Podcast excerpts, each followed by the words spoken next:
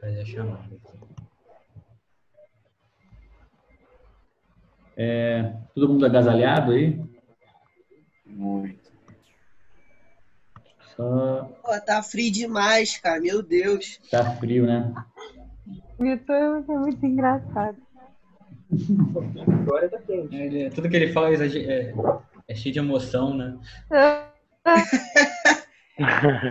Pô, não tá dando Rapaz- não, cara. Hoje, hoje tá muito gelado, cara. Meu Deus. Aqui tá quente pra porra. Tô pra tirar a blusa. Sério? Agora tá quente também. Você vive em Recife, né? Recife. É, Manaus, né? Manaus. É, Manaus, Manaus não existe esse negócio de frio, não, cara. É, eu tô ligado. É calor dia ano inteiro, né? E aí é quente e abafado, né, cara? É, É, galera, vamos lá então, para não ficar tarde. É, alguém tem mais alguma coisa que vocês querem adicionar aqui, as notícias do dia? Eu coloquei algumas coisas, mas não sei se está faltando.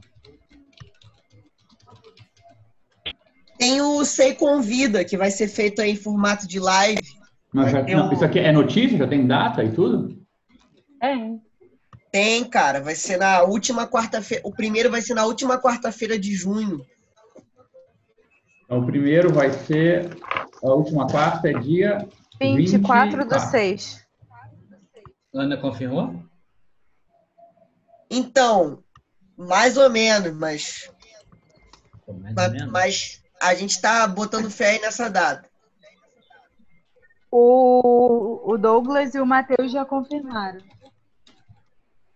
Pro dia 20, ma- o Douglas pro dia 29 do 7, o Matheus pro dia 26 do 8.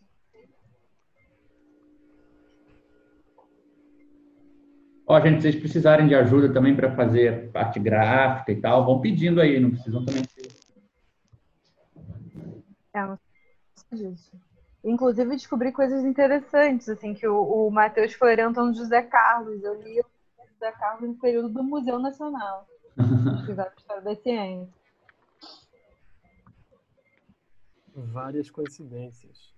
É, várias legais. Que tem a ver com trajetórias. Hum, falando em, em notícias, eu coloquei aqui como prim- um dos primeiros pontos para a gente discutir na pauta uma coisa que é uma notícia, é, mas que eu queria transformar em um pouco mais que isso, porque esse sábado eu vou participar de uma plenária virtual para discutir é, o trabalho desse antropólogo e sindicalista francês chamado Sylvain Lazarus. Só que eu pensei em, em usar a oportunidade para apresentar alguma coisa sobre o SEI, porque eu acho que tem a ver e, enfim, ele foi até influente em coisas do SEI. Em São Paulo, o pessoal está estudando a obra dele. É, Então, eu, eu pensei em conversar com vocês para ver se vocês têm alguma ideia, porque é uma oportunidade também para a gente, talvez, mudar um pouquinho a o ângulo do que a gente tem feito e é, conversar sobre, bem, se a gente fosse apresentar é, alguma coisa sobre o SEI hoje, né? O que, que a gente apresentaria? O que podia ser útil para os outros, né? Então, assim, eu até tenho umas ideias do que fazer e tal, mas queria aproveitar, talvez, para a gente conversar um pouco, para tentar transformar isso numa numa coisa um pouco mais, assim, é, que circulasse um pouco mais entre a gente. E eu acho isso até, acho isso importante também, é, porque eu acho que a gente está entrando num momento do, do, desse balanço, desse estudo que a gente está fazendo junto, em que já começa a ficar possível, você pode ver até pelas notas de trabalho que a gente está recebendo, começa a ficar possível a gente começar a colocar no papel algumas das coisas que a gente está discutindo, alguns dos saldos do debate, né? Eu queria ver também se aproveitava esse, essa, essa, esse gancho para discutir isso, assim, tipo, do que, que a gente já conversou até agora, podia se transformar num pequeno texto, entendeu? Que a gente pudesse fazer de maneira mais organizadinha e, e circular para as pessoas aproveitarem também, né? É, então, assim, não sei se alguém tem Gabriel, Fala, meu querido. cara, então eu não conheço muito bem esse esse Lazarus. Eu acho que se desse para tu falar aí brevemente do trabalho dele, talvez é, incentivasse aí a pensar em umas associações, né? Porque pelo que eu entendi, a apresentação é um pouco sobre o trabalho do cara também, né? É, eu vou explicar rapidinho, só para vocês entenderem o que que é, até para sugerir também quem se interessar de procurar, porque o trabalho dele é muito interessante. Esse, esse cara, ele chama Silvan Lazarus, deixa eu anotar o nome dele aqui.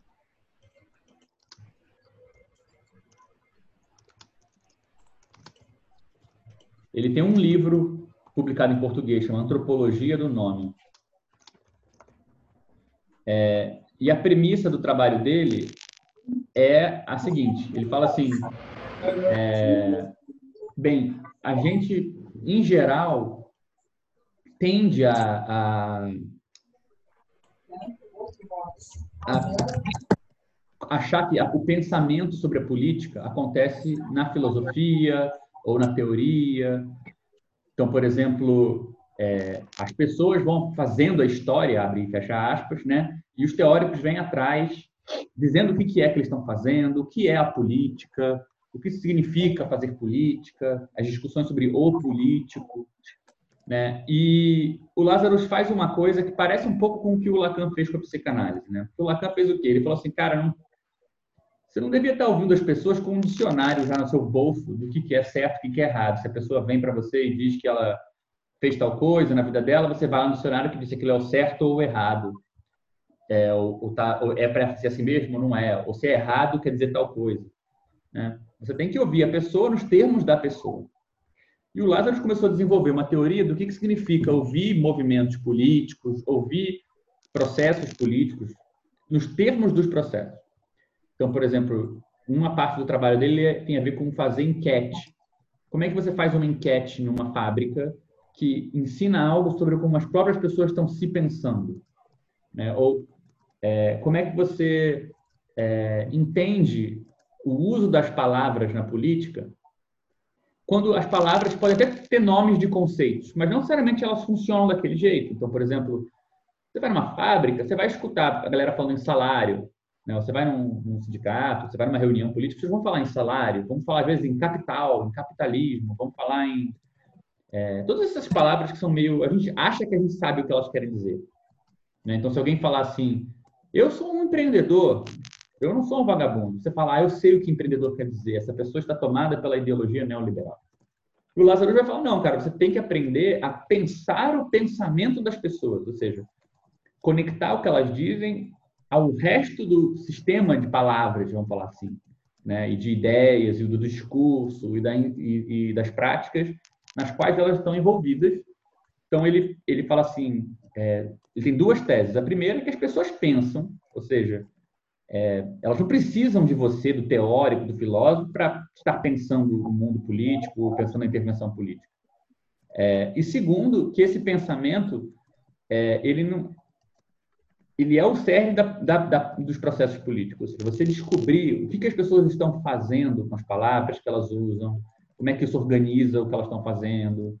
Tudo isso dá acesso, digamos assim, ao que seria singular num processo. Mesmo que as palavras que as pessoas usam sejam as mesmas, mesmo que os emblemas se pareçam e tal.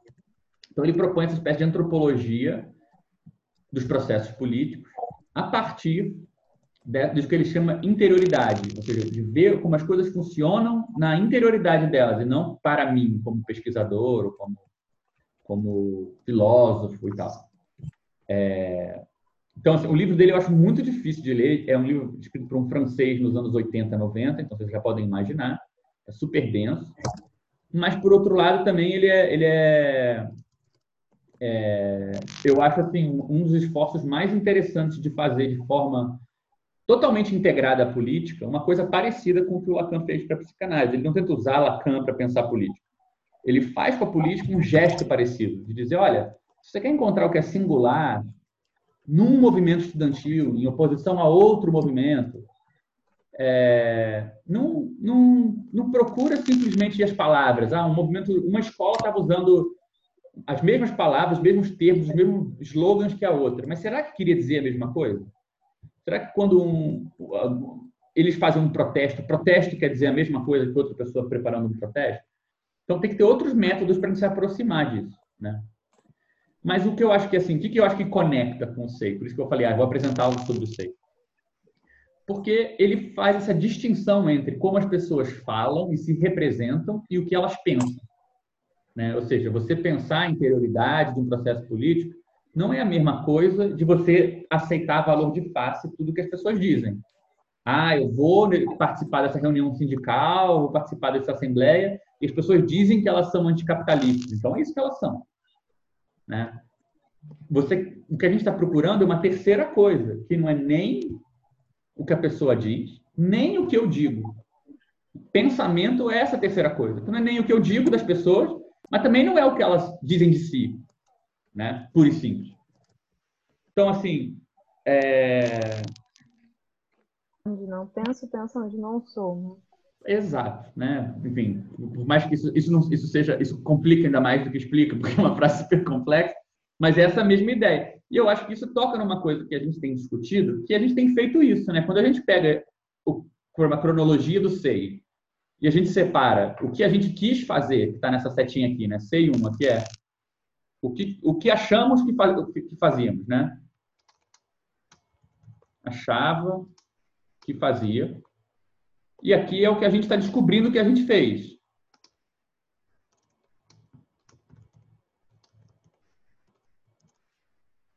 Né?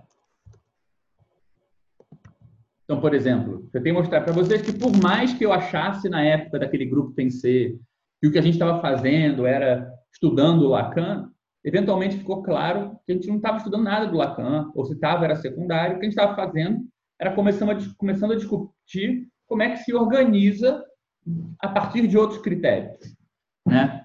Depois eu mencionei para vocês, no começo do SEI, como é uma coisa que a gente vai ver agora, a gente achava que estava fazendo uma coisa com a ideia de centro de formação, a gente vai formar os militantes, porque o conhecimento, não sei o quê, e o que a gente fez não tinha nada a ver com isso.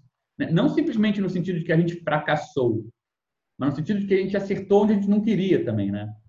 Tem, uma das definições do desejo é um pouco isso, né? Você não, você acha que você queria tal coisa, mas o desejo foi para outro lado, né? E tem algo parecido, né? Do mesmo jeito que na clínica você quer ouvir uma coisa que se pensou que não é o que a pessoa diz que ela é, a gente está fazendo uma coisa parecida com esse balanço do SEI, procurar alguma coisa na nossa história que decanta para além do que a gente achava que estava fazendo, achava que a gente era, né? Então, assim, me pareceu um estudo de caso legal, de uma coisa concreta, que tem uma preocupação com essa, com essa categoria do pensamento, como sendo algo diferente das palavras, da representação, que a gente pode usar para esse debate. Agora, como é que a gente apresenta isso? O que, que da história do SEI a gente faz? Se a gente faz um panorama geral, se a gente, tipo, contando essa narrativa, ou se a gente contam uma coisa bem específica.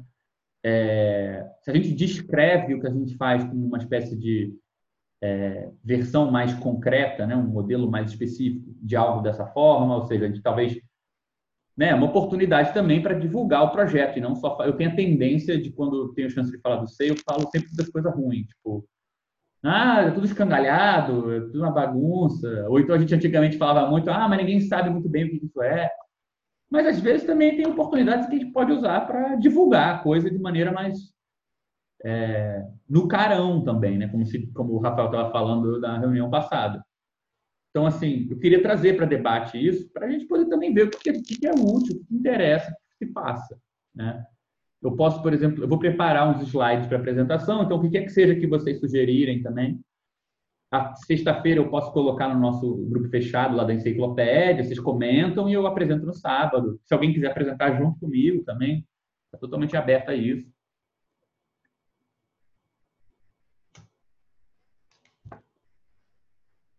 Gabriel, achei maneiro, cara. Achei interessante essa ideia.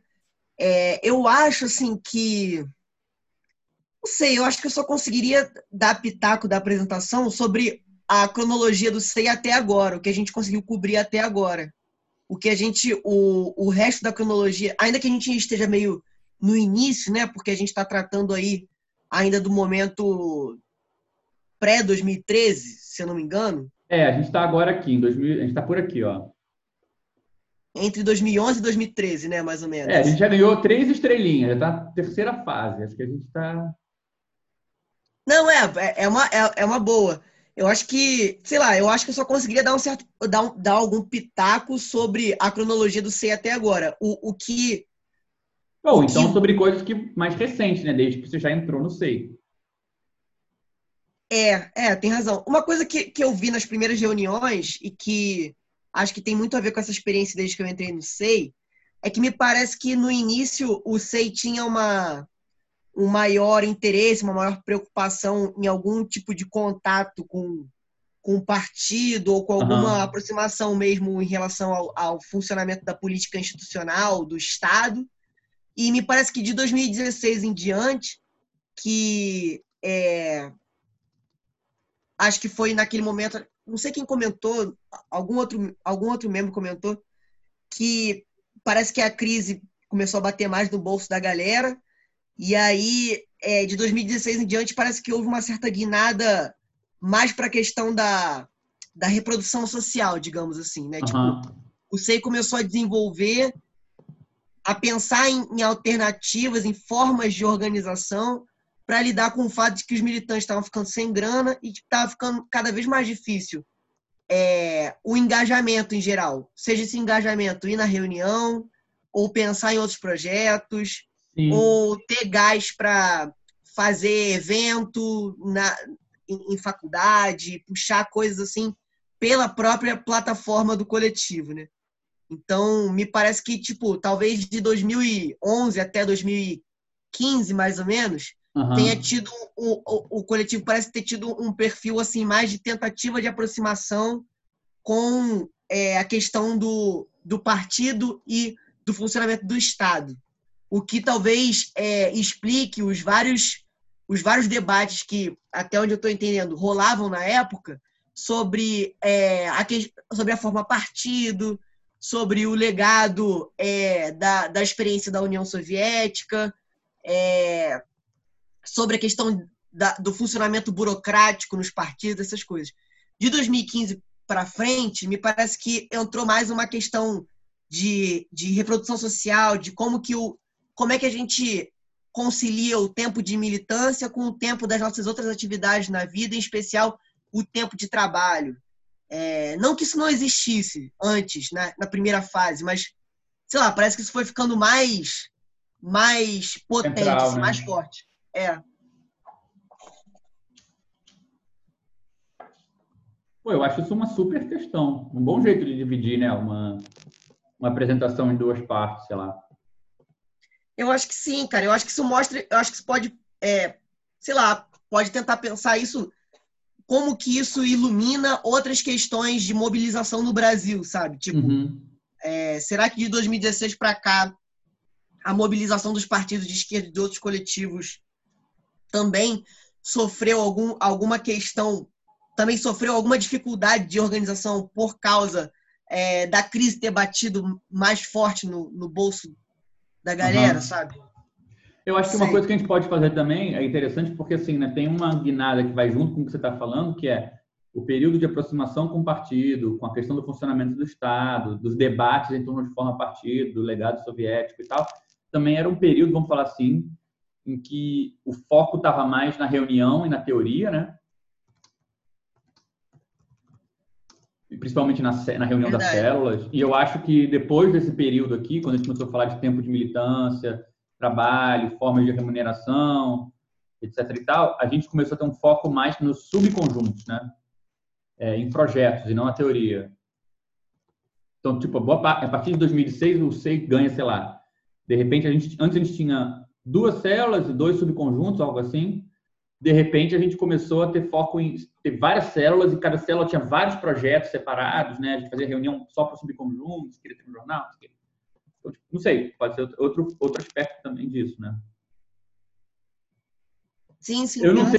Eu- isso é bastante coisa. Tem um lado sobre teo- o papel da teoria, tem um lado sobre a relação com o partido e tal. A gente pode também bolar um recorte dentro disso, por exemplo, ou é, não sei. Tô, tô, tô querendo também se, se surgem mais ideias aí.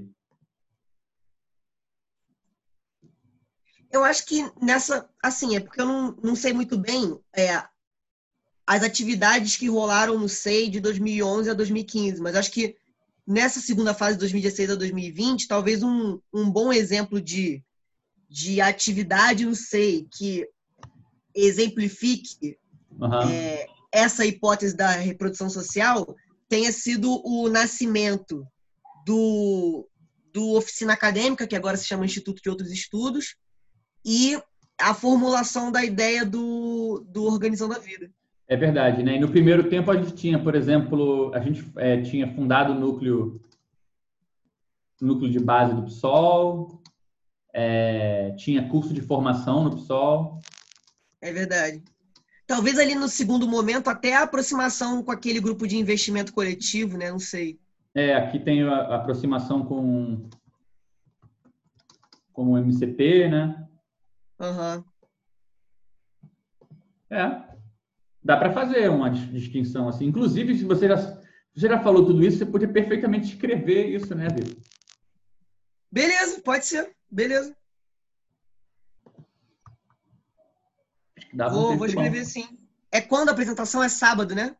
É, mas assim, independente da apresentação, eu digo, tipo, pô, você- separou de maneira tão boa esse negócio, né?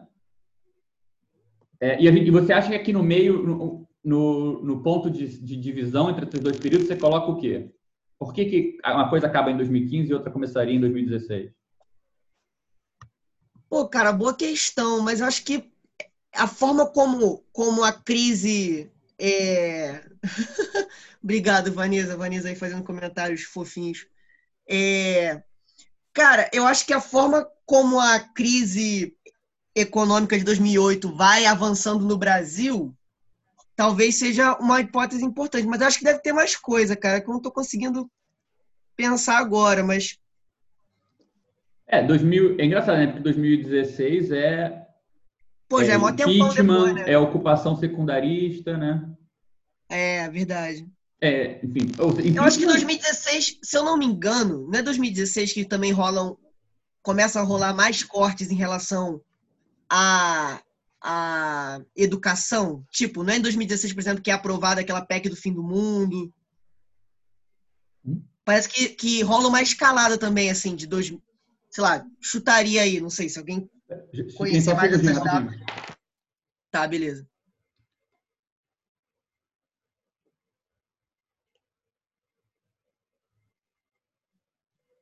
Vitor. Opa!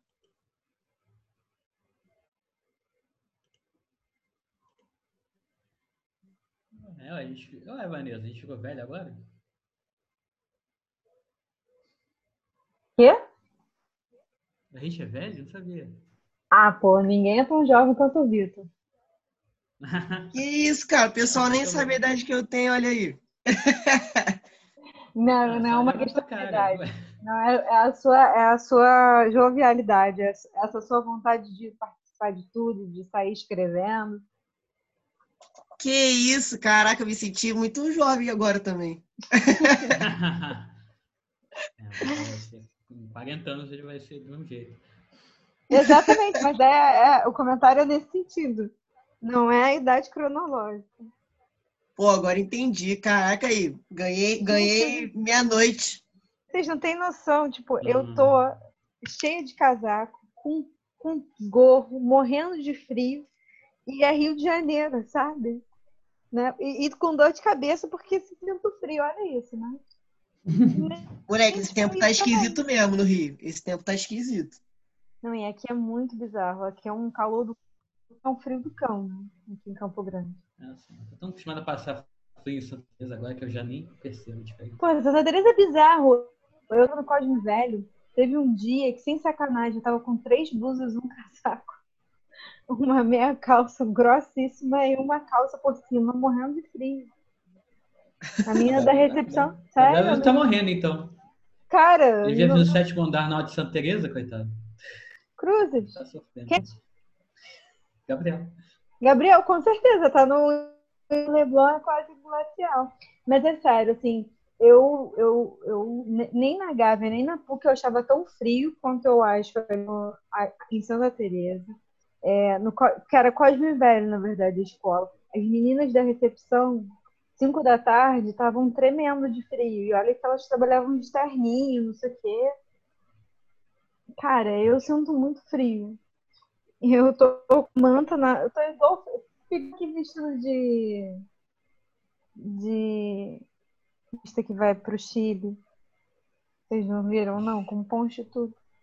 Então, é, é, Vitor, só para aproveitar o, o gancho do que você falou, antes da gente seguir, é, a gente fez esse, você, você organizou esse esqueminha aqui, faltou uma pergunta, que é a pergunta-chave, na minha opinião, que é por que, que já que todo mundo passou na militância por essa esse momento, ele não foi o momento do SEI, né? O, o Joelton levantou também, claro, a gente tinha engajamento nas eleições municipais, o Joelton e a Silvia trabalharam muito, o, o Alex. O Alex? Você estava nessa eleição, cara, com o Carlos? Não, qual delas? Acho que ainda não, né? Não era em 2016. Tem umas. 2016 já. Já, né? Já. Enfim, muito- muitos coletivos e movimentos passaram por, 2000, pela, por 2015, 2016. Por que, que o SEI fez essa guinada depois disso e outros não, né? Ou seja, É, cara. É uma pergunta sobre as condições de possibilidade que um coletivo como o nosso fosse, digamos assim, sensível a essa crise de alguma maneira diferente, né? Cara, é, eu acho que, assim, chutando mesmo, eu acho que tem a ver com o fato do, do SEI ser uma organização que já nasceu com uma certa preocupação de manutenção da própria organização. Então, uma vez que o SEI já se constituiu desde, desde o início, pelo que eu entendo, Ah, como não. uma organização que Não, tem. necessariamente. Como assim? Como assim, Alex? Manda aí. muito, a gente era muito ruim nisso no começo. Como assim? Tanto que foi uma questão, né? Que a gente tinha aquela grana toda do, do, do síntese, e a gente não sabia, a gente não tinha para que usar, a gente não, não conseguia chegar numa conclusão para que usar. né? É, tem, tem isso, mas por outro lado é uma organização como, eu- enfim, a gente chegou a fazer um projeto para pedir dinheiro, né?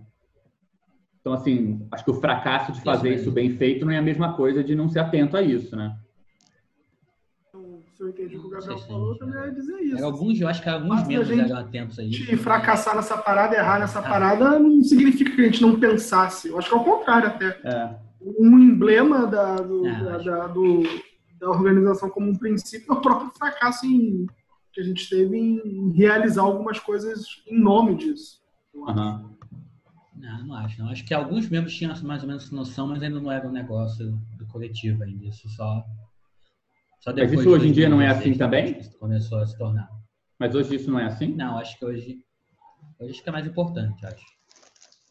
Hoje, É, o que eu não, eu não sei, cara. Por exemplo, eu- por exemplo, até fiquei mais convencido, convencido depois da apresentação do Rafael, que, tipo, tá, no, tá meio que na origem do coletivo, né? A primeira relação ceiana foi uma relação financeira antes de ser uma relação política, né? Tipo, de alguma maneira isso era pautado bem cedo, né? E eu, eu não sei, sabe uma coisa? Eu acho engraçado, porque eu acho que isso, isso deve, inclusive, à questão do cinema porque isso tinha sido um problema para mim na produção de filme, tipo é, que o conteúdo dos filmes podia ser muito politicamente avançado e as relações trabalhistas do cinema eram absolutamente tradicionais e dava uma sensação assim, uma discrepância bizarra. Do mesmo jeito que o projeto do Sei foi baseado num projeto de filme, eu acho que essa essa preocupação veio também, digamos assim, das contradições do cinema onde isso é impossível de não pautar, né? É, o modelo, digamos assim, de organização não era um modelo vindo do coletivo artístico, tipo voluntário, de vanguarda, onde as pessoas estão ali por um grande ideal. Era um modelo vindo do cinema, onde todo mundo trabalha, é, a maior parte do, nos grandes polos do cinema do mundo, é, todo mundo é sindicalizado, tem horário de trabalho, né? Ou seja, as relações de trabalho no cinema elas são muito mais esvaziadas, talvez, de um. Não é sempre o caso, evidente, mas assim. São, tem, são um pouco mais esvaziadas de, de, desse brilho cultural, de que você está fazendo algo para um grande ideal, e elas são mais, assim, pautadas pela organização do mercado, da força de trabalho, etc. e tal, né? É, poucos são os cargos num filme que tem esse glamour de, de criatividade. Muito, a maior parte dos cargos são bem mais mão na, mão na massa e técnico. Então, assim, isso era para mim um, um, uma coisa positiva sobre o, o, cinema. E eu tinha essa preocupação de, na hora de formar o SEI, de certa forma. Eu, eu ouvindo do Rafael, eu percebi que talvez tenha sido mais influente do que eu pensava, assim, tipo... É, até pelo que, como pelo Rafael descreveu, que isso tava, isso era relevante na permanência e na maneira como ele trabalhava. Então, não era só uma coisa superficial, né? Eu, eu acho que o, o, eu diria assim, Alex, eu concordo com você que essa fagulha inicial não pautou as outras pessoas que foram entrando. E por muito tempo era só eu e o Rafael se preocupando com isso. Mas essa não foi uma preocupação, digamos assim, que veio a posteriori. Eu acho que essa é uma preocupação que era bem original, entendeu? Ela pode ter tido muita dificuldade de, de se de contaminar outras pessoas, mas eu acho que estava lá bem do início, assim. E aí a gente foi fracassando em conseguir fazer isso valer e tal. Mas, inclusive, eu acho que essa, essa similaridade com o cinema era uma coisa interessante de explorar, sabe? Talvez, assim, a maneira como... Enfim, estou arriscando aqui. A maneira como o compromisso, né, assim, com esse princípio, né, com a ideia de organização, ele se expressasse mediar, assim, de uma mediação com a forma partida, e essa forma partida estava identificada uma parada que era externa ao, ao coletivo, né? Mas essa vinculação, é, com, num primeiro momento, né, assim, com o pessoal, assim, eu diria que ela era toda constituída assim pela ideia de, de por exemplo, assim, a ideia de disciplina que estava associada a essa prática que a gente tentava, né, assim, exercer uhum. em direção ao pessoal. É, enfim, ela tinha implícito e às vezes, eu acho que até muito explicitamente a, a organização como, como um vetor, né, tipo assim, expressão. É, eu, é verdade. Eu, inclusive, acho que se olhar, é, tipo, essa guinada de 2015 para 2016, desse primeiro período para o segundo, não é exatamente uma guinada de tipo, ah, então a questão da organização é importante, né? Isso já era, isso pautava totalmente o SEI antes. Todas as intervenções que a gente fazia no PSOL eram baseadas nisso, né? O que mudou, eu acho que foi mais assim, em vez de você pautar a organização de um jeito, a gente pautou a organização de outro jeito, mas que já tinha essa questão de fundo, já tinha, né? É, eu acho que assim. É melhor pautar. Eu acho que a, eu acho que a diferença entre. Organização e pautar. Hã? É, pautava outra organização, depois começou a pautar assim mesmo? Pode ser, eu não sei dizer o que, como, é, como seria o melhor. Acho que a gente vai ter que andar muito ainda para entender, mas um binômio que eu estou vendo que é muito interessante é que, por exemplo, a gente falava muito em disciplina. A gente nunca mais falou nisso. Então, tipo, disciplina talvez fosse um nome dentro do SEI para pensar organização nesse sentido de é, manutenção. Né? No lugar organização era... entrou economia, desculpa. desculpa. É, eu, pois, eu também diria. Então, disciplina era tipo organização como um fim em si, e depois a gente entrou com a questão da economia, e aí organização é mais como um meio, como meio para para é, vários fins, né? Tipo, a gente se organiza para pautar os fins de várias pessoas. Antes era muito a gente se organiza para fazer uma coisa que não tem nenhuma finalidade em particular, ela é em si, né? Então, por exemplo, a gente fazia uma espécie de, de, de atuação dentro do partido em que a gente era impossível perguntar o que a gente queria, porque o que a gente queria era o que eles consideravam apenas um meio. Tipo, a gente queria fazer o núcleo, mas a gente não queria pautar a política do núcleo, a gente queria organizar o núcleo. A gente queria dar o curso de verão, mas a gente não queria dar o conteúdo do curso, a gente queria só organizar o curso. Né? Então, era a disciplina tinha muito esse papel. Eu acho que economia é um outro nome, mas os dois casos era organização. Né? A gente tinha essa preocupação, eu acho. Eu acho que, assim, como eu concordo. Eu acho que como já no projeto original me parecia que o SEI tinha essa preocupação com a sustentação da organização, ou seja, tinha essa, essa visão de que o trabalho de você, sei lá, organizar o e-mail, de organizar a biblioteca que o coletivo teria, é um trabalho político tão digno quanto puxar um, uma manifestação, sei lá. Aham. É, eu acho que essa visão da, do trabalho político, da, da sustentação da organização, ser um trabalho importante, ser um trabalho que tem o seu valor político, talvez já, já pudesse. Como é que eu vou dizer assim? Já pudesse preparar o, o coletivo para uma situação na qual a questão da reprodução social se torna mais forte, né? Tipo, se, se começa a apertar o. Começa a apertar a ficar mais difícil que os membros se engajem no coletivo, é, e se a gente já estava pensando antes a sustentação do coletivo, a gente já chega nesse problema de uma forma diferente, eu acho, do que os coletivos que antes tinham, sei lá, a visão de vamos conseguir ganhar as eleições municipais, vamos conseguir. Sim. É, eu acho isso uma boa ideia, um bom jeito de pensar, assim, tipo. Porque eu acho que tem que juntar. O Alex tem razão, né? O Alex acho que está pegando um, um ponto que é isso era um problema, isso não era, tipo assim, a organização como uma coisa que tem que se separar da representação que a gente faz da gente, dos debates ideológicos, não era uma solução, a gente não sabia fazer isso, mas a gente sabia que isso tinha que ser feito. Então acho que o Alex está certo em dizer, olha, o negócio não era assim tão bem resolvido. Mas eu acho que isso não é contraditório com dizer que, num primeiro momento, a gente achava que a solução para essa questão ia vir pela disciplina. Seja, disciplina era o nome que a gente dava para essa questão. Você quer saber como que você separa a organização da disputa ideológica vazia? Como é que você religa idea, ideias políticas com realpolitik, né, que é aquele papo que a gente estava falando da Sabrina lá atrás? É pela disciplina. Né? E mais para frente, a gente vai trocar o nome dessa solução é, para e de novo, não é que resolveu, mas o caminho para onde a gente solucionaria para a economia, organização nesse outro sentido, né? Mas meio que com mesmo mesma mesma questão de fundo, né? Então, talvez desse para juntar o que vocês todos falaram num, num, num certo esquema, né?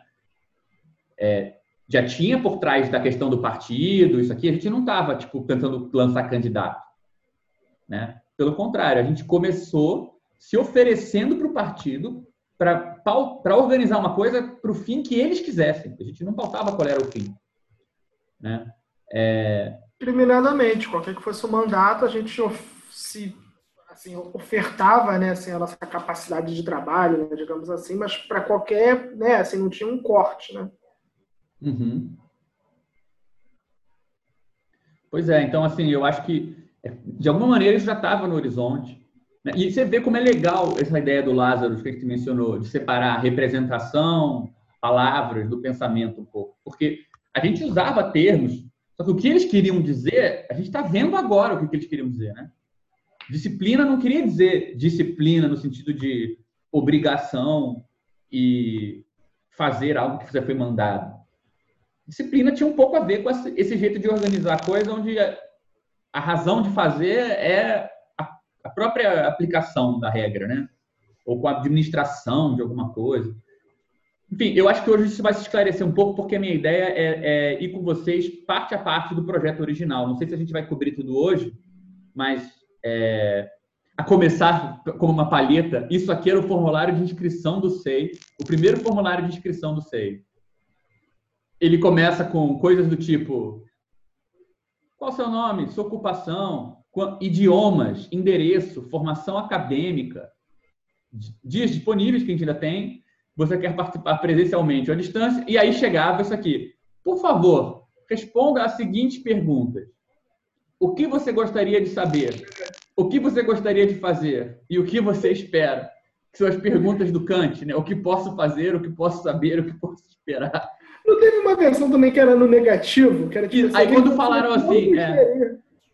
Depois que a gente falou, cara, esse formulário é absurdo, a gente mudou o formulário para o que, que você não, o que, que você não pode saber, o que, que você não pode fazer e o que, que você não pode esperar.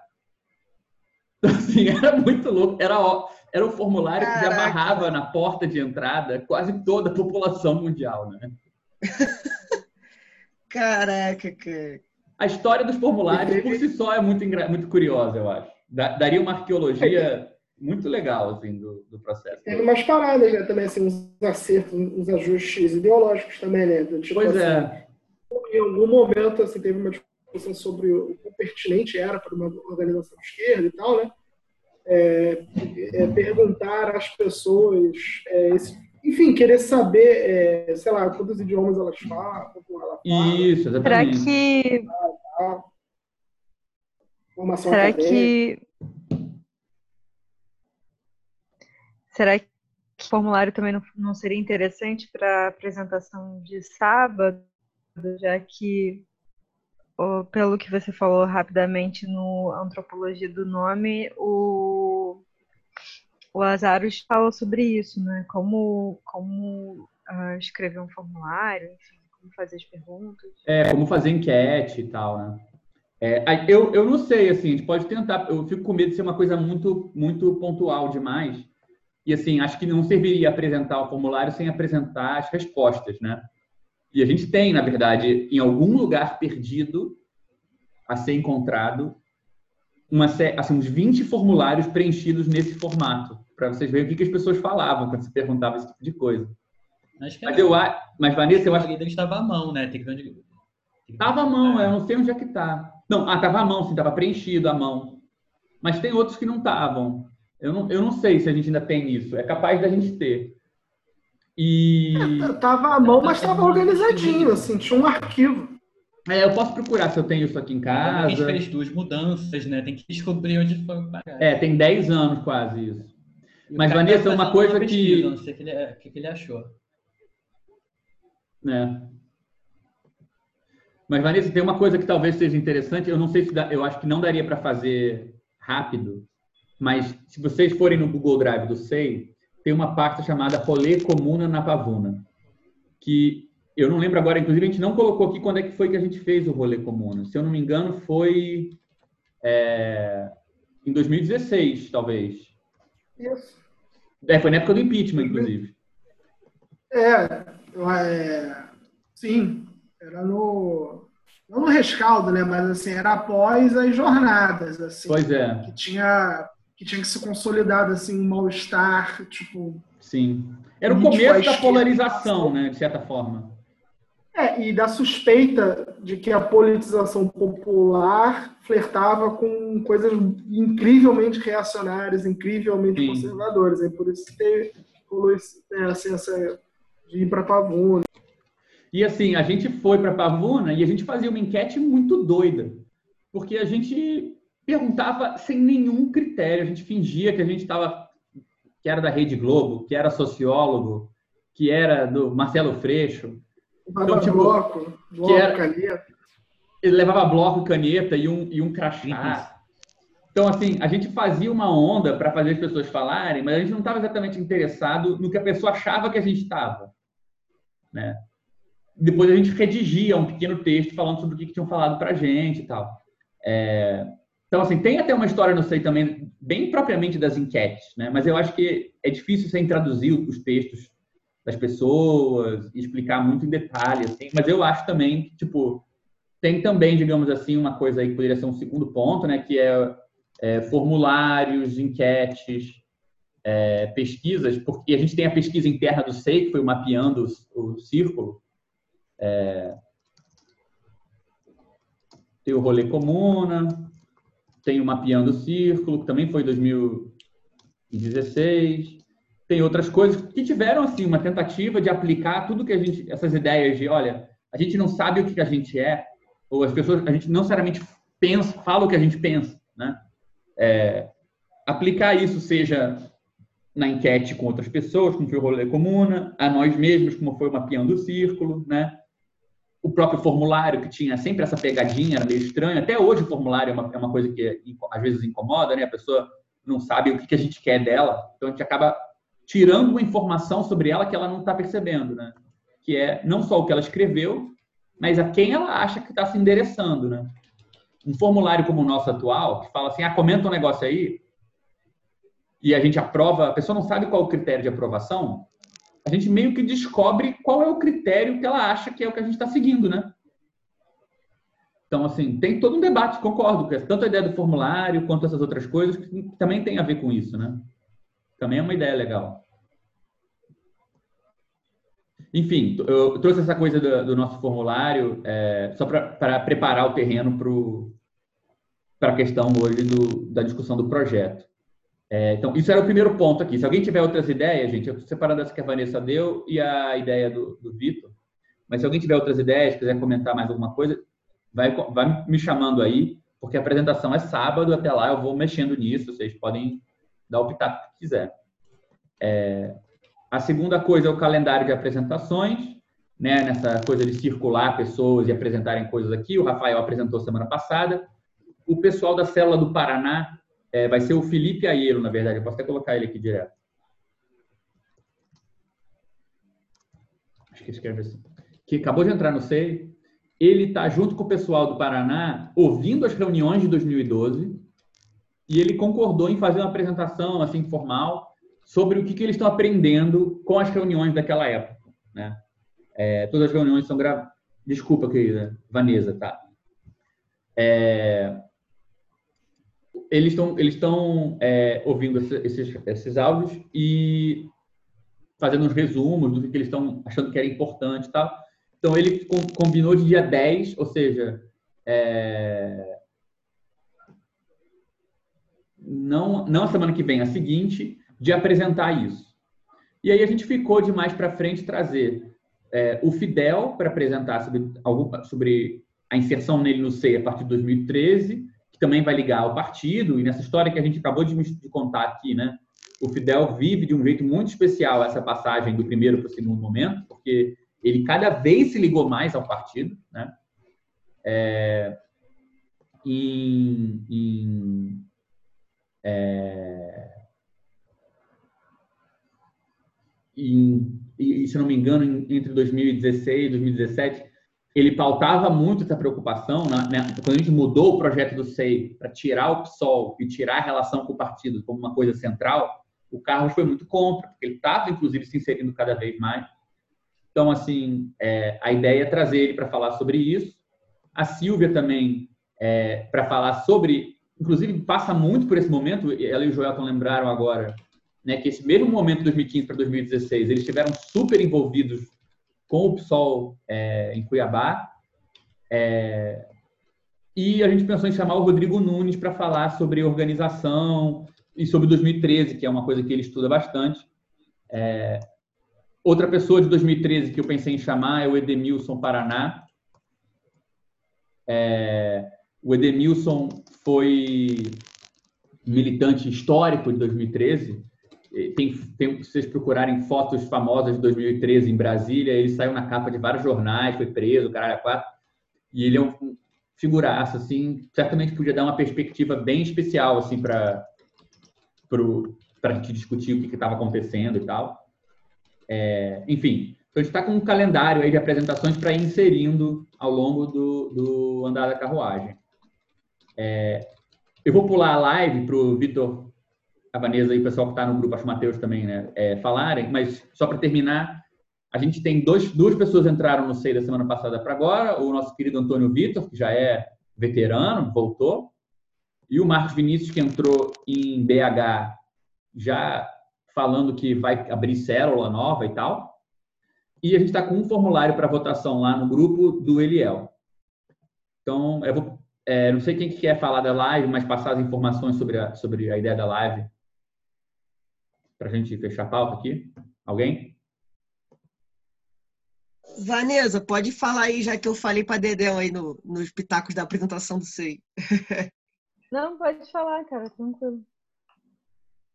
Cara, beleza, então. É, é, rapidinho, a gente tava com a ideia de fazer, surgiu aí numa nota, acho que na semana passada, a ideia de fazer umas lives é, pelo perfil do SEI, no YouTube ou no Instagram, para divulgar o trabalho dos membros e também para tratar de algumas questões que a gente tem visto aqui na reunião do SEI da, da célula do Rio de Janeiro.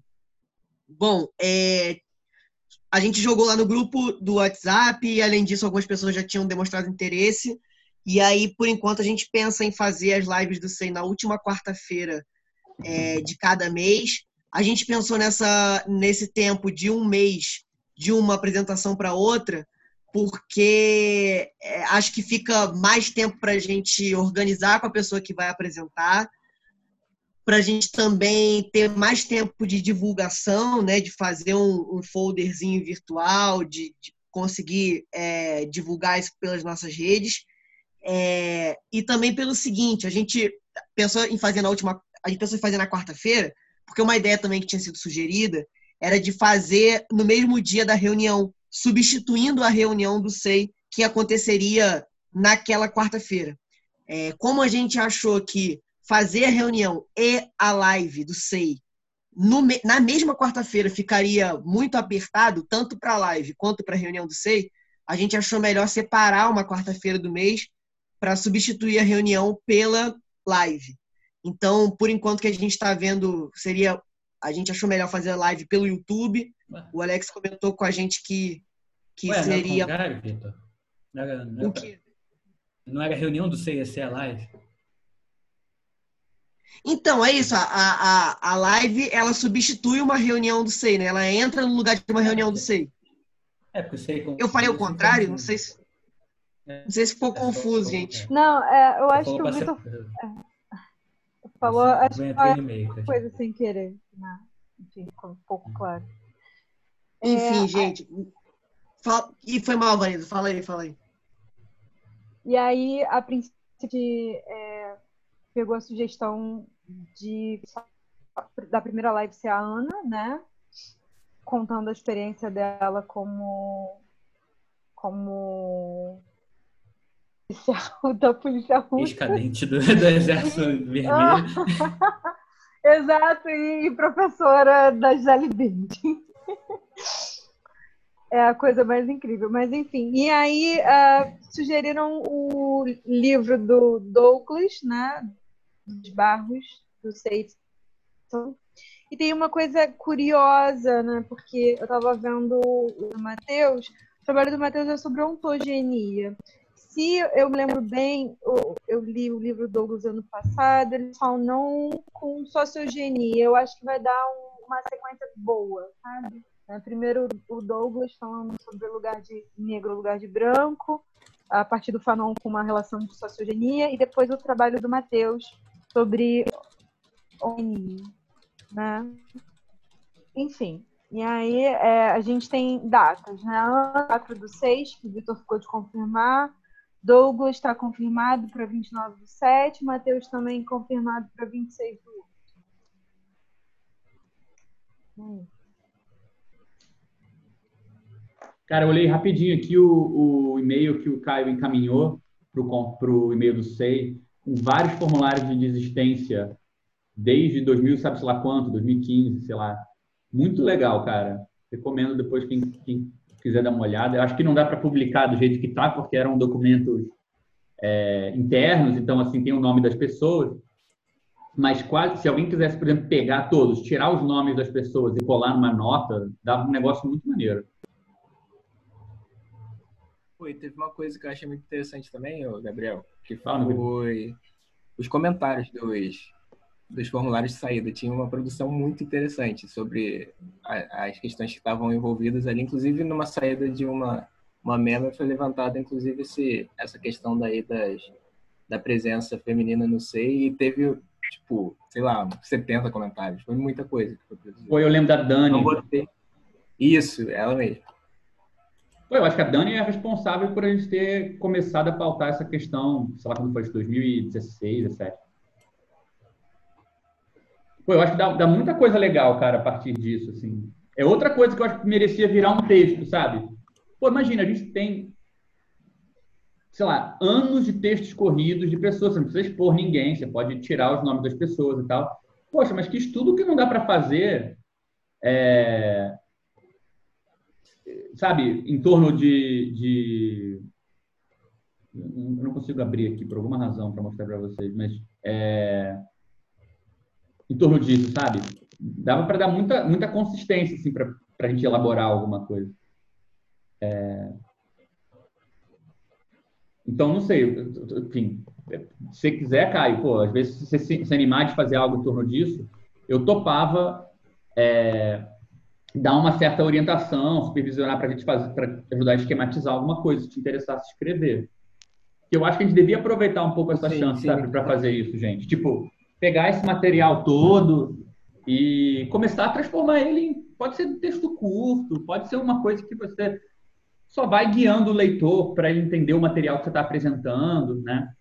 É, Pô, eu me interesso, acho, acho interessante pra caramba, inclusive pra entender coisas do, do coletivo. Dá Pois é, nossa, ia ser muito bom, cara. Eu, assim, ó, Vitor, você, você anima de pegar esse desenho, esse, esse desenho que você foi sugerindo aqui, com as coisas que a gente comentou, e tentar esquematizar isso no texto? Sim, sim, animo. Então, vou colocar aqui, é, antes e depois de 2016. Se quiser dar uma olhada, tá, tá no e-mail do seis essas formulários. O meu favorito aqui é o e-mail de não, é o formulário de não desistência que o Filipe mandou. Motivo. Então, aí se vocês quiserem, tipo, se vocês sentirem que está meio difícil de, de bolar alguma coisa assim do nada, por exemplo, quem tiver interesse em pegar alguma coisa da história do Seito e formar num texto, a gente podia criar um subconjunto, a gente se reúne tipo, de 15 em 15 dias e vai discutindo junto como estruturar isso, vai, vou lendo o texto com vocês, ou quem mais quiser participar, sabe? Eu acho que é um jeito de a gente imaginar assim, tipo, um, é quase um subconjunto de estudo de caso, entendeu? Pode dar uma Maneiro, coisa, isso aí eu acho pode- maneiro. pode dar uma coisa maneira.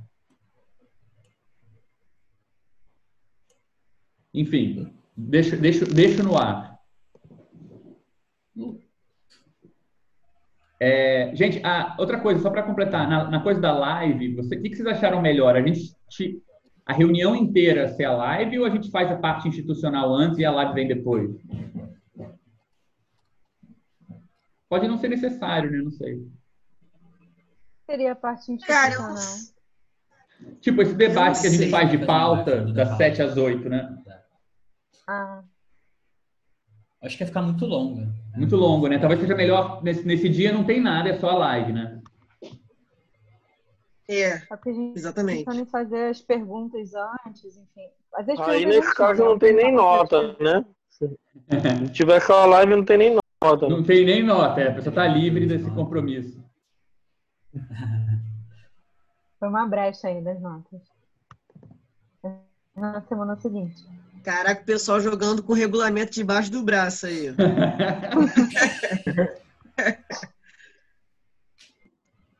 É, o que eu ia perguntar é que eu acho que tem a ver também com, a- com essa questão. Há tempo atrás, o, o Rodrigo Gonçalves de São Paulo, provavelmente isso talvez esteja aparecendo no Fórum de São Paulo, sugeriu ah, dois cursos de EAD, um sobre psicanálise no Brasil e o outro sobre psicanálise e, e feminismo. Alguém sabe em que pé está isso? Então, isso está sendo levado à frente pelo Instituto de Outros Estudos. Aproveito para reiterar, gente. Quem quiser, Ok. o, o Instituto está aberto. É, várias pessoas já se inscreveram na rede de trabalho. É, deixa eu. Não, eles estão sendo produzidos ainda. Eles têm, vão ser escritos ainda, tem que gravar, não tem data ainda. Não, tudo bem, mas eles estão sob responsabilidade. respondendo a Vanessa. É, tô respondendo a Vanessa. Isso, mas eles não estão parados, Vanessa. Eles estão Estão estão produzindo. estão produzindo. Mas eu estou falando pelo seguinte, porque quem tiver interesse, o Instituto está com o site outrosestudos.com aberto. E, como eu mencionei em outros momentos, vocês podem se inscrever para trabalhar na rede de trabalho, se cadastrar nessa rede para a gente encaminhar trabalhos para vocês. Vocês podem entrar no Instituto para participar da equipe de apoio, que recebe casos e faz esses encaminhamentos, ou vocês podem preencher o formulário com ideias de curso e a gente ajuda vocês a criar o curso e ganhar uma grana em cima do curso que você quer dar. Pode ser de qualquer assunto. É, Não, meu interesse, na verdade, era, só querer saber como é que tá rolando para poder me inscrever para fazer o curso. Claro, não, estou só querendo aproveitar a onda para. Inclusive, assim, dentro do assunto do, é, de psicanálise e feminismo, é, o- vai ter, eu não sei como é que o, o, enfim, o, o curso do Felipe sobre psicanálise tá, mas é, eu devo dar um curso sobre filosofia da psicanálise logo, e a Carla Rodrigues, professora da UFRJ, está interessada em dar um curso sobre panorama dos feminismos é, também pelo Instituto. Então deve rolar isso também. Ah, o curso do Felipe eu não botei na Ah, pauta, porque, mas deve, mas deve começar, esse fim de semana deve começar o anúncio do, do curso do Felipe. A Carla é aquela só- professora que promoveu a, o seminário do, do Vladimir ano passado, né? Só eu... Isso, Ela é professora de filosofia, né? isso, é. Do laboratório Ah, tá, escrito. Uhum. Então, se, gente, é, a gente não tem muitas notas hoje. Na verdade, a gente tem três notas. É, uma nota foi sobre é, o livro do Douglas, inclusive. É, cita uma, uma, uma, uma, uma passagem do livro que tem a ver com as coisas que a gente vinha discutindo nas últimas reuniões sobre as armadilhas do processo de identificação e das falácias por trás de um mito da integridade da identidade.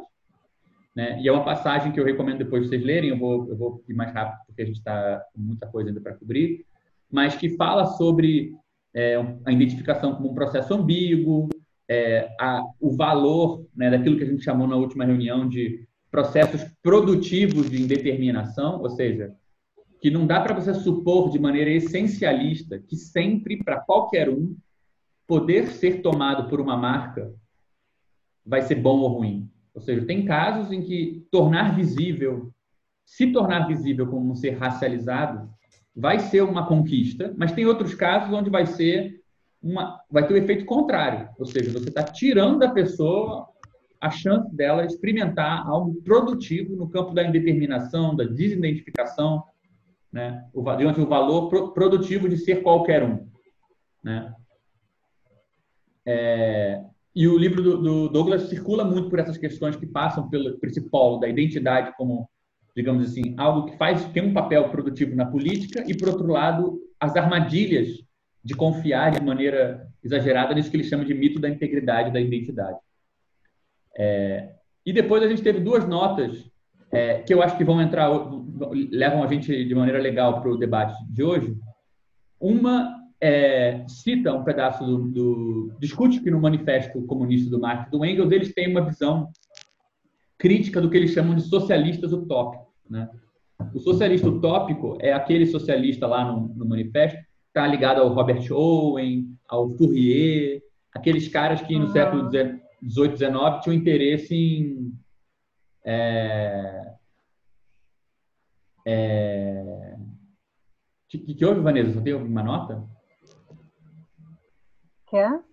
Não, eu vi aqui seu comentário, não entendi. Uma nota só. Ah, não, porque o pessoal escreveu em escreveu as notas após as lives. Ah, sim. botei Ah, tá, não, desculpa, desculpa. uma nota só. Eu pensei, cara, será que já li essa, será que a gente já discutiu essas notas na reunião passada?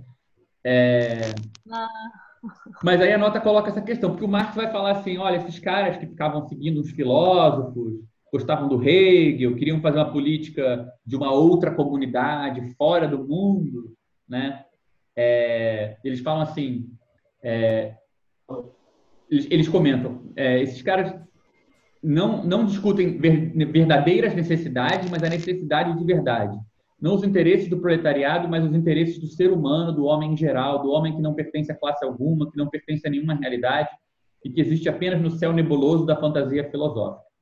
E aí ele pergunta se essa ideia de indiferença em relação às diferenças não poderia levar o SEI a recair numa política puramente formal ou filosófica, que nem a desse jovem hegeliano.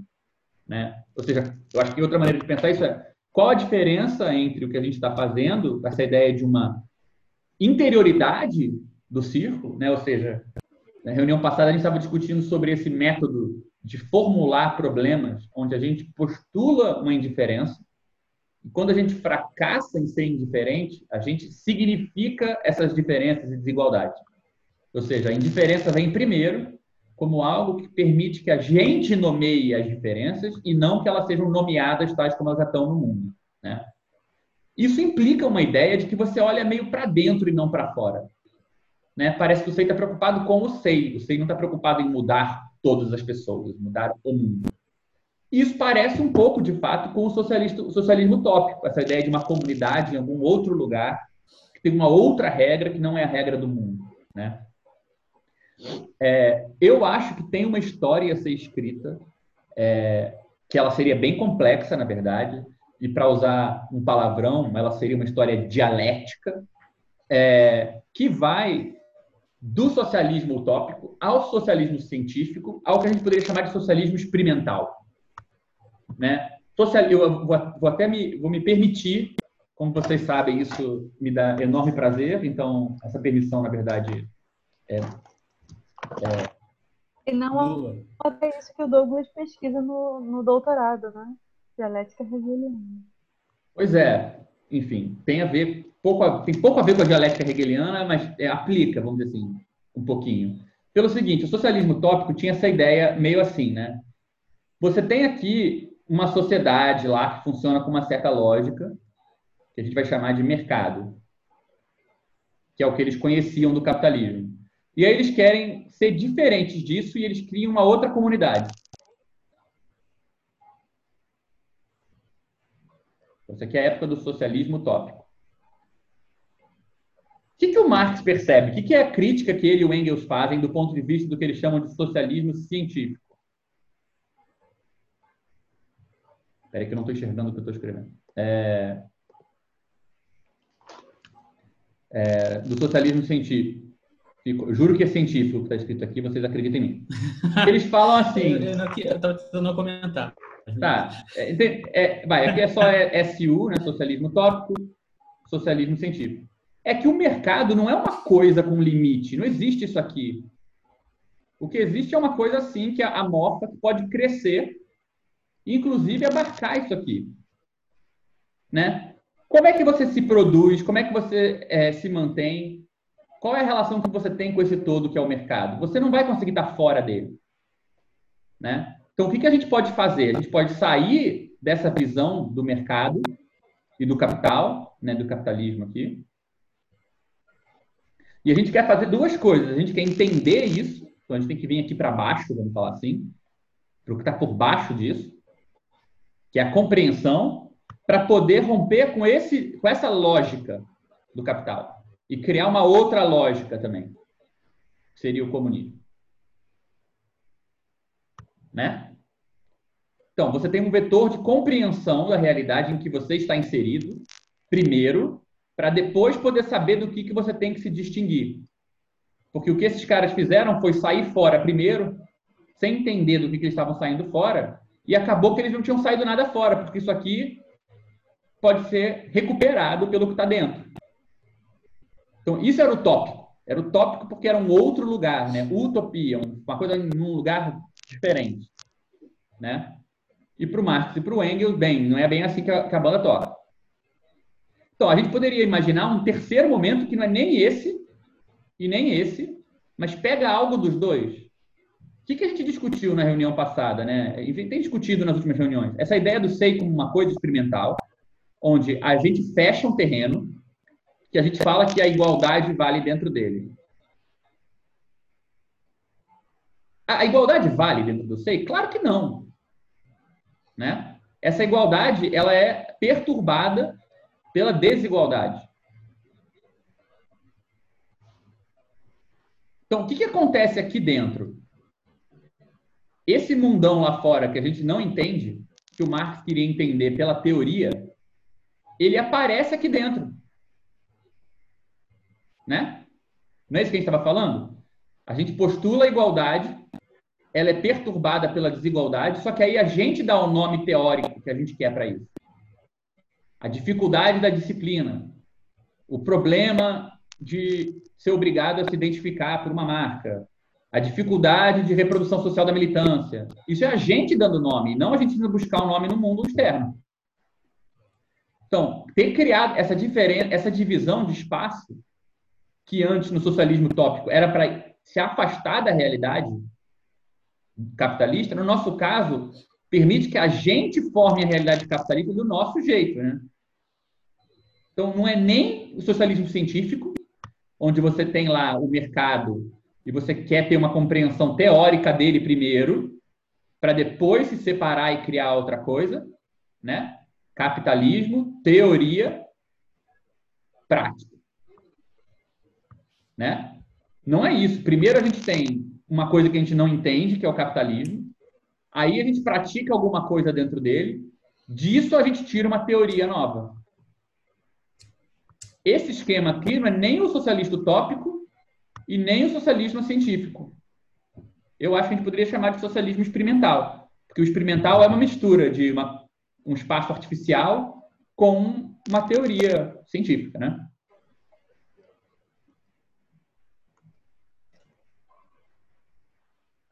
Perceberam que, o, que o, a sigla ficou SEX, né?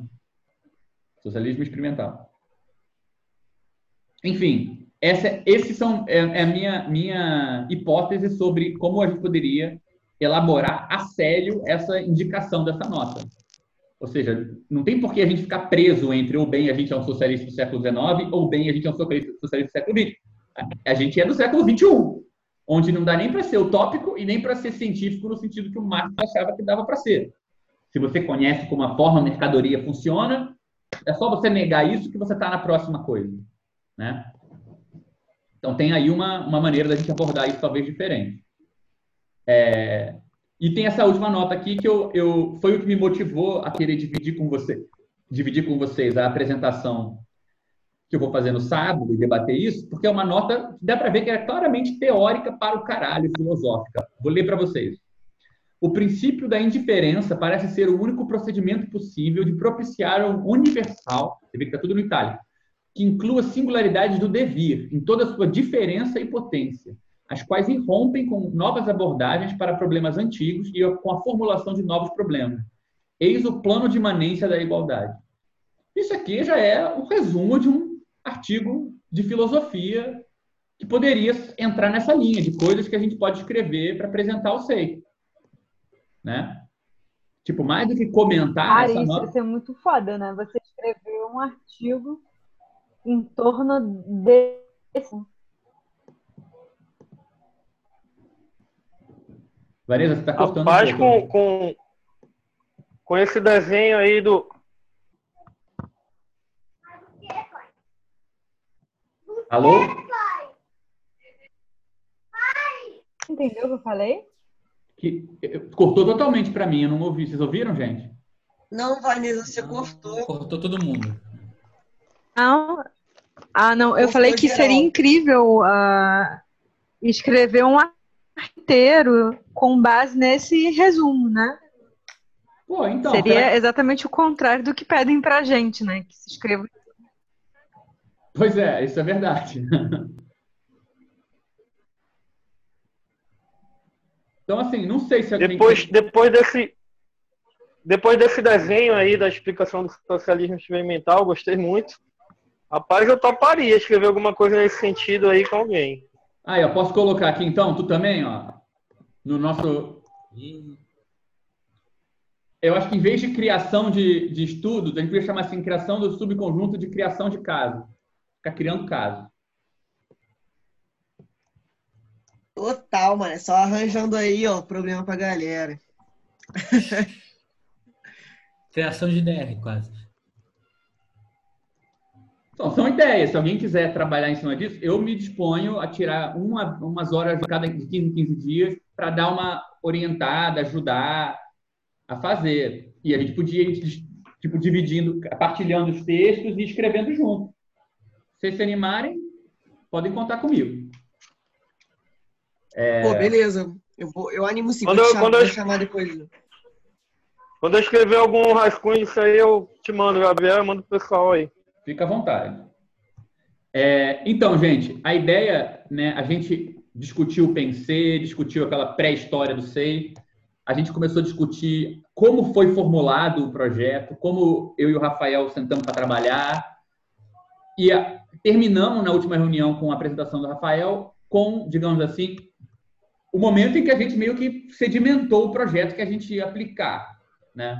E eu pensei a gente começar, eu acho que a, vai, a ideia era dividir na reunião de hoje e na próxima, dividir em duas reuniões, a discussão do projeto original do SEI, que é totalmente diferente o jargão, a aposta do que a gente faz hoje. E eu acho que vale a pena fazer isso por duas razões. Primeiro, porque dá uma clareza maior da, da distância que a gente tomou de uma proposição original. é, por outro lado, acho que fundamenta com outros termos, permite que a gente revisite coisas que estão valendo até hoje, mas que eram formuladas com outros termos. Então, também ajuda a gente a separar um pouco a questão do pensamento da organização, da maneira que esse pensamento foi pensado num dado momento, né? É, e eu pensei assim, eu, eu, acho que eu até colei aqui da outra vez, isso aqui é o que tem no projeto original, né? Ele tinha 27 páginas. Eu vou tentar comentar as primeiras partes aqui, até as metas, vai. E na reunião que vem, a gente comenta o funcionamento, a estruturação. É, eu lembrei, Rafa, lembra que o projeto original tinha uma nota sobre o tempo? Tinha umas coisas muito doidas. Tinha. E ela tempo. era muito legal, né? Que o tempo não era critério, né? É, era um negócio muito doido que a gente fazia. Então, assim, é, minha ideia era, era... era uma maneira de argumentar o modo como o problema da organização e a sua finalidade era trabalhado pela, pela enfim, como, como isso estava proposto pelo SEI, né? Assim, que o, ele entrava como uma questão relacionada à distância entre os, entre os meios né, assim, da política e o fim da política. Né? Então a gente. Essa parada era maneira. Então, eu pensei da gente começar hoje pela, uma, pela parte que com certeza vai soar a mais estranha em relação ao SEI atual. Assim, eu, eu comentei rapidinho na reunião retrasada, acho, como que mudou a. Essa era a, a citação original do projeto original do SEI, Epígrafe. Era uma citação do que fazer do Lenin, falando sobre espontaneidade e organização. Né? É, e como que essa trinca de espontaneidade, organização e teoria era importante e tal. A gente foi mudando essa, essa, essa situação até não ter mais, né? Mas eu acho que, é, é, enfim, não vou comentar tanto ela, eu queria partir da parte que eu chamei de mais estranha, que era o que a gente chamava de premissa fundamental, e que é totalmente articulada em termos que hoje em dia a gente não só não discute no SEI, como não pautam muito o debate político contemporâneo. Né? O, o projeto começa com essa frase, o círculo de estudos da ideologia não existe. Inscrever seu nome no mundo é tarefa daqueles cujo desejo se engaja com a sua inexistência. E aí a gente falava assim, mesmo não existindo o SEI, existe um espaço sobre o qual é possível construí-lo. Então a gente não está falando do SEI, a gente está falando de um lugar que já existe, que é onde a gente queria se inserir. Esse espaço é demarcado por uma premissa, que existe partido político para além da função eleitoral. Então você vê, o lugar onde você queria se instaurar no começo era aquilo do, era aquele lugar num partido político que não é eleitoral, né? Então fiz um desenhozinho aqui que eu vou usar ao longo da, da discussão. Tem o mundo, a esquerda está no mundo, o partido está na esquerda, e o SEI queria estar tá dentro do partido. Mas onde do partido?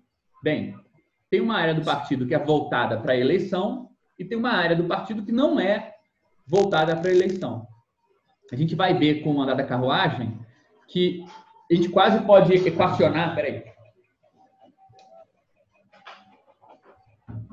A gente quase pode equacionar função eleitoral com funcionalidade, ou seja, coisas feitas para atingir um fim, que era a eleição, e a dimensão não eleitoral, aquelas coisas que não tinham uma finalidade clara, ou não tinham uma finalidade definida. Né? A gente meio que interpretou assim um pouco. E aí a gente falava assim, o, bem, o partido, deixa eu ver se até, acho que é melhor eu pegar o texto do que eu, porque eu pulei um negócio que é importante na citação. É, a gente falava assim, o partido tem essa diferença. Isso apareceu na eleição de 2010, quando Plínio disse o seguinte. Então, é, tinha um enunciado, uma declaração fundamental. Para quem gosta do Badiou, tinha uma espécie de declaração evental, que era o Plínio dizer, na campanha política, que não adiantava ele ganhar. Se eu ganhar e vocês só votarem em mim, vai ser como se eu não tivesse ganho. Vocês têm que fazer mais do que isso. Isso é um jeito de dizer que ele estava ali representando tanto a eleição quanto uma coisa que não é a eleição. Então, o projeto começava, logo depois de dizer isso, ele dizia assim: é, que há uma distinção entre votar entre o voto simples e um voto com conhecimento. Então, a gente marcava essa distinção entre o eleitoral e outra coisa desse jeito. É meio estranho, mas enfim, foi como a gente fez. E a gente diferenciava, a gente falava assim, o voto simples, ele é capaz de decidir o destino de um país dentro de um modelo político-econômico já vigente. Decidimos qual dos candidatos melhor se adequa ao presente e confirmamos essa decisão contribuindo com mais um na contagem de votos. A trajetória do voto simples, portanto, começa com a campanha eleitoral, quando são apresentadas as informações de um candidato, e termina com a contagem de votos, quando o nosso apoio é mensurado, comparado e o novo representante é escolhido. O voto simples não, não tem poder de transformar mesmo o mais relevante sucesso eleitoral em uma nova política. Isso porque se trata de um voto pela metade. A gente vota num candidato, mas ao deixarmos de lado o conhecimento, nossa ignorância vota por nós e reelege o presente. Vocês, como eu já falei para vocês, vocês desculpem. É que nem ouvir música de quando você era uma banda adolescente. É sempre mais pomposo e ridículo do que merece. Mas, enfim, nossa ignorância vota e reelege o presente, reproduz as condições fundamentais que vivemos. Nenhum mais bem intencionado representante do povo pode transformar um mundo que recebeu em silêncio muito mais votos do que o candidato. Por exemplo, se você vota num candidato, você está votando nele e no sistema parlamentar. Porque o meio para você chegar até a, sua escolha também foi escolhido por você. Né? Então a gente falava, olha, votar só no candidato é um voto simples, é um voto pela metade. É um voto que é tanto no candidato, mas talvez mais ainda no sistema eleitoral. É um voto mais ainda nas condições da política contemporânea. E a gente opunha isso, a isso que a gente chamava de voto com conhecimento. E falava assim: o voto com conhecimento, por outro lado, por mais que seja contabilizado exatamente como voto simples, não reduz sua função ao número que ele representa nas estatísticas. É o voto que não só afirma o apoio a um candidato, mas principalmente afirma que o eleitor apoia mais o candidato do que o mundo em que ele vive. Oi? Desculpa, alguém falou alguma coisa? Fez. Ah, não foi aqui. É, por exemplo, se você vota, ah, né, que é o que um a eleição. Alguém falou? Será? Alguém está com o microfone ligado aí. E, e falando de alguém ao banheiro, se não me engano. Quem passou? É, né, se você vota em, em, alguém, mas depois você faz mais do que a eleição manda, por exemplo, se filia um partido, você continua trabalhando fora de época eleitoral, o seu voto, ele não foi, ele não, a eleição contabiliza parte do que você está fazendo, mas ela não contabiliza o todo do seu engajamento, né? Você tomou, você aderiu a uma coisa que não pode ser julgada pela própria eleição, né? E a gente fala, ora, isso só é plausível se nos for possível conhecer o presente, conhecer o que a gente está vivendo, para saber o que, que você não quer, e ainda mais conhecer algo que não existe no presente e que seja merecedor da nossa paixão. É por isso que a trajetória do voto do conhecimento não começa com a campanha, começa com o estudo, pois é preciso aprender a diferença entre o presente, que é o conhecimento do mundo como ele é e daquilo que o sustenta, e uma ideia, conhecimento daquilo que ainda não existe, mas norteia o engajamento que atravessa as coordenadas do que é reconhecidamente possível. Então a gente fazia essa distinção entre um voto simples, que você simplesmente reafirma essa função eleitoral do partido, e esse voto com conhecimento que envolveria você querer alguma coisa, acreditar no partido, mais do que no mundo, que é o mundo que diz que os partidos existem enquanto só funções eleitorais. Né? Se o mundo contemporâneo diz sua participação política é votar no melhor candidato, e você diz, eu não quero só votar no melhor candidato, eu quero me filiar ao partido, me engajar com esse partido, para além da, eleição, você está dizendo que você quer uma coisa que não é exatamente o que é pedido de você. Né? Então, tinha essa distinção e a gente marcava que essa distinção acontecia pelo estudo, ou seja, por conhecer o mundo, de alguma maneira. Era, de alguma maneira, a hipótese que a gente fazia. E aí a gente fala, bem, é, a gente reafirma por que, o PSOL seria o partido em que a gente escolhia fazer isso. É, o PSOL, na campanha de 2010, enfatizou que a distinção essencial entre uma mudança gerencial, que só demanda de nós um voto simples, e uma mudança estrutural, cujo pivô é o conhecimento. Né? Por que, que a gente fala isso? Também não tiramos da cachola, porque nessa época a gente ainda tinha a expectativa de que o Centro de Estudos Revolucionários que o Plínio queria fundar para formar militantes para o PSOL poderia talvez sair do papel como a gente viu, isso foi uma das coisas que motivou a criação do SEI, né? essa ilusão que a gente acabou tornando um pouco mais real do que ela é. é... Então, a, essa aposta que a gente disse que o pessoal estava fazendo criava a possibilidade de sustentar dentro de um partido político a hipótese de que o eleitor não é o nome do sujeito político. Ou seja, quando você trabalha politicamente, você não pode ser identificado a um eleitor. Porque o eleitor é só aquela parte da política que está coerente com o mundo parlamentar. Né?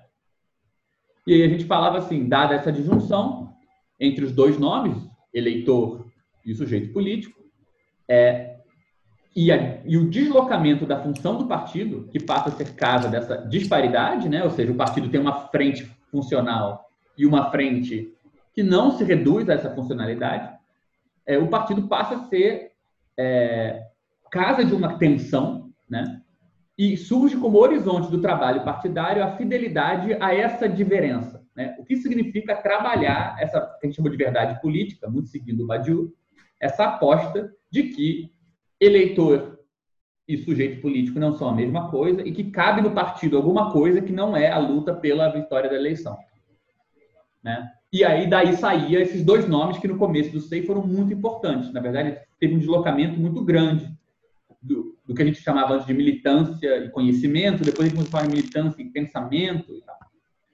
Então, isso é o trabalho paciente que articula militância, essa fidelidade é a articulação da militância que é um modo de se fazer representar por um movimento político, ao conhecimento, que é o um modo de fazer um movimento político ser o pensamento de uma ideia. Então, se um partido não é só uma eleição, se ele tem que inventar para si o que ele é além da eleição, já que isso não é o que o mundo pede que ele seja, nesse espaço que não é o espaço da eleição, ele tem que dizer o que ele é, ele tem que pensar alguma coisa. Né? Esse aqui é o espaço de uma ideia de partido né? Porque a ideia de eleição é uma ideia que o mundo social já traz. Nenhum partido tem que inventar. Então a gente falava bem, o partido está preso nessa dicotomia e habitar essa dicotomia e fazer dela uma investigação é ser fiel a essa ideia que o, Plínio tinha trazido durante a eleição de 2010.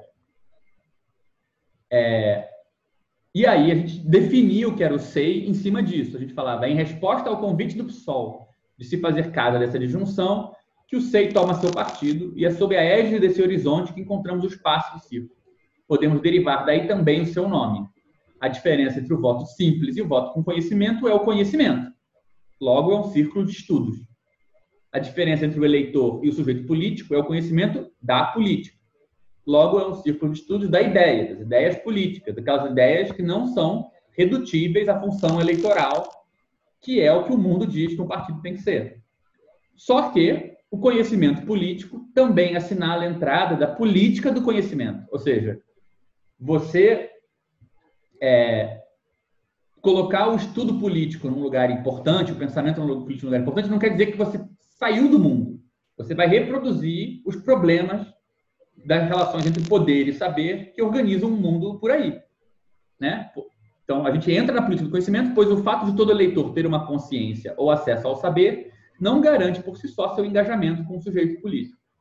Conscientização, esclarecimento, falar as coisas certas não tem a ver com efetivamente o conhecimento político. Então, é o círculo de estudos da ideia e da ideologia.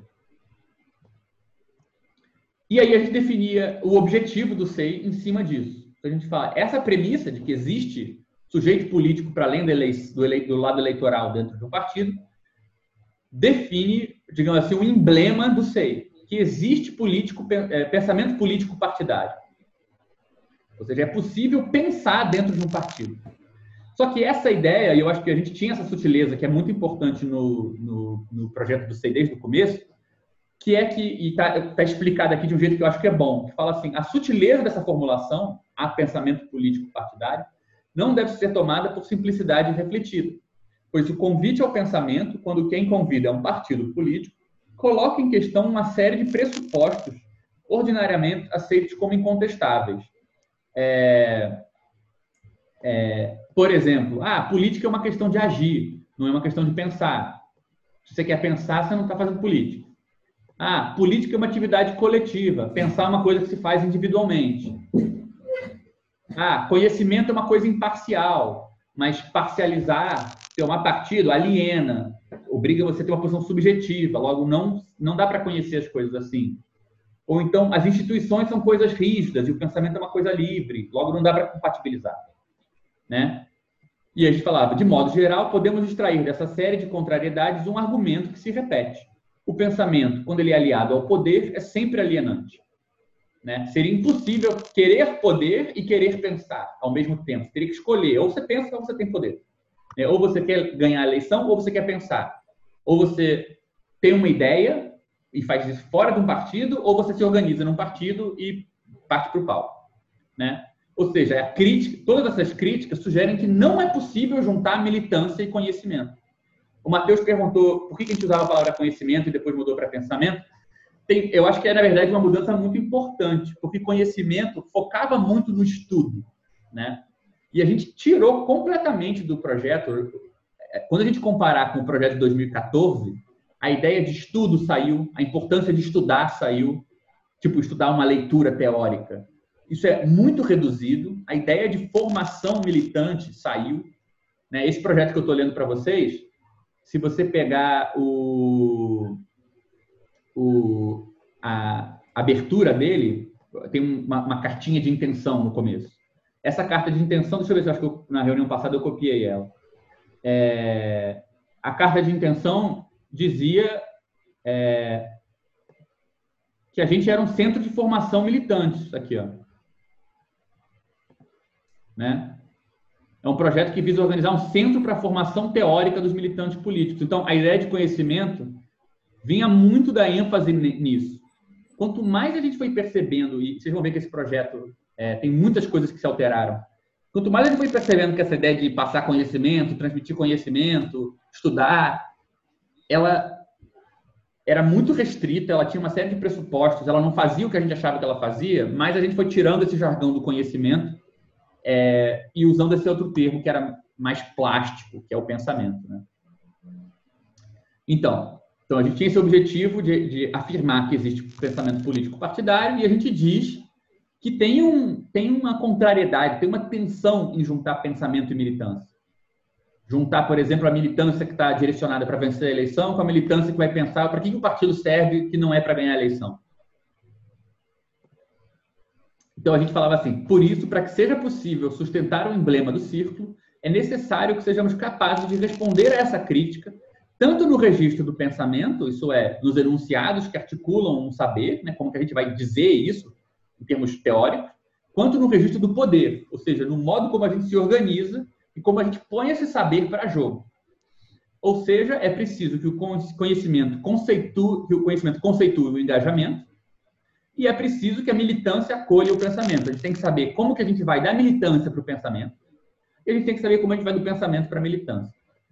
Você vê que a gente está evitando usar os termos teoria e prática, mas não tem tanta inovação em cima disso. O SEI hoje em dia quase não fala em termos de teoria e prática, né? A gente, sei lá do que a gente fala nesses termos, mas organização, eu acho que a gente teve inclusive bons textos sobre organização é, lá para 2015, falando, gente, a gente acabou de perceber que organização não é nem teoria nem prática, é uma outra coisa, né? ou é uma mistura maluca dessas coisas. Então, nessa época, a gente ainda usava termos que trabalham basicamente com um binômio mais intelectual e o outro mais mão na massa, né? Enfim. É, e aí a gente volta no nome do coletivo e agora a gente dá uma espécie de, de reforço teórico para esse nome. Vocês vão ver que o Agamben atualmente cancelado, não, não constava no nosso projeto na primeira versão. É, e eu acho que, inclusive, a adição dele já foi efeito da gente pensar uma coisa que a gente não sabia que a gente pensava. Mas, assim, a gente extraía daí... Desculpa, alguém falou alguma coisa? Quem foi cancelado? o Agamben recentemente foi cancelado, Alex. Ah, não estou informado nessas últimas. Desculpa. Ele disse que não existe coronavírus. Não, mentira. Quase isso. Ele não ele não está curtindo quarentena. Mas então a gente falava assim, olha, é, três nomes próprios demarcando uma articulação fundamental entre os registros dessa dupla diretriz, né, de pensamento conceitualizar a militância, a militância acolher o pensamento. Um círculo de estudo que tem um compromisso fundamental afirmar que há uma conjunção entre saber e poder, também afirma a possibilidade de um comunismo da inteligência, que é um termo do Rancière. Isso é, a possibilidade de que o ensino produza emancipação. Para tal é necessário o conhecimento do que é o estudo. Quem nomeia essa tarefa é o Jacques Rancière, que tinha um livro chamado Mestre Ignorante, onde ele discutia essa ideia de comunismo da inteligência, a ideia de um tipo diferente de ensino que passa pela igualdade, não pela diferença entre o mestre e o aluno e tal. Um círculo de estudos da ideia, que afirma a possibilidade da conjunção do pensamento com a disciplina, também sustenta a possibilidade da ideia do comunismo. Isso é a possibilidade de que a fidelidade a uma verdade política possa produzir novos efeitos no mundo. Para tal é necessário o conhecimento do que é uma ideia. Quem nomeia essa tarefa é o Alain Badiou, ou seja, a gente ia estudar o Badiou porque aquilo que não cabe na função parlamentar do partido, aquilo que não tem uma finalidade no mundo tal como ele existe agora, e você tem que acreditar em alguma coisa, outra, para que aquela prática ganhe uma finalidade, senão ela parece só sem fim nenhum, a gente ia estudar o Badiou para entender o que isso quer dizer. Por fim, um círculo de estudos da ideia da ideologia, que afirma a diferença entre o semblante de pensamento e da ação e suas formas concretas e consequentes, né? É, também afirma que é possível distinguir entre o uso individual de um emblema e o trabalho paciente do comunismo. Que é uma distinção que o Zizek vai fazer entre a galera que enuncia algo político, mas está, no fundo, se servindo disso para um gozo privado, né? E o que, que é, digamos assim, um ato, uma ação eficaz, que não é simplesmente uma ação que gira em falso.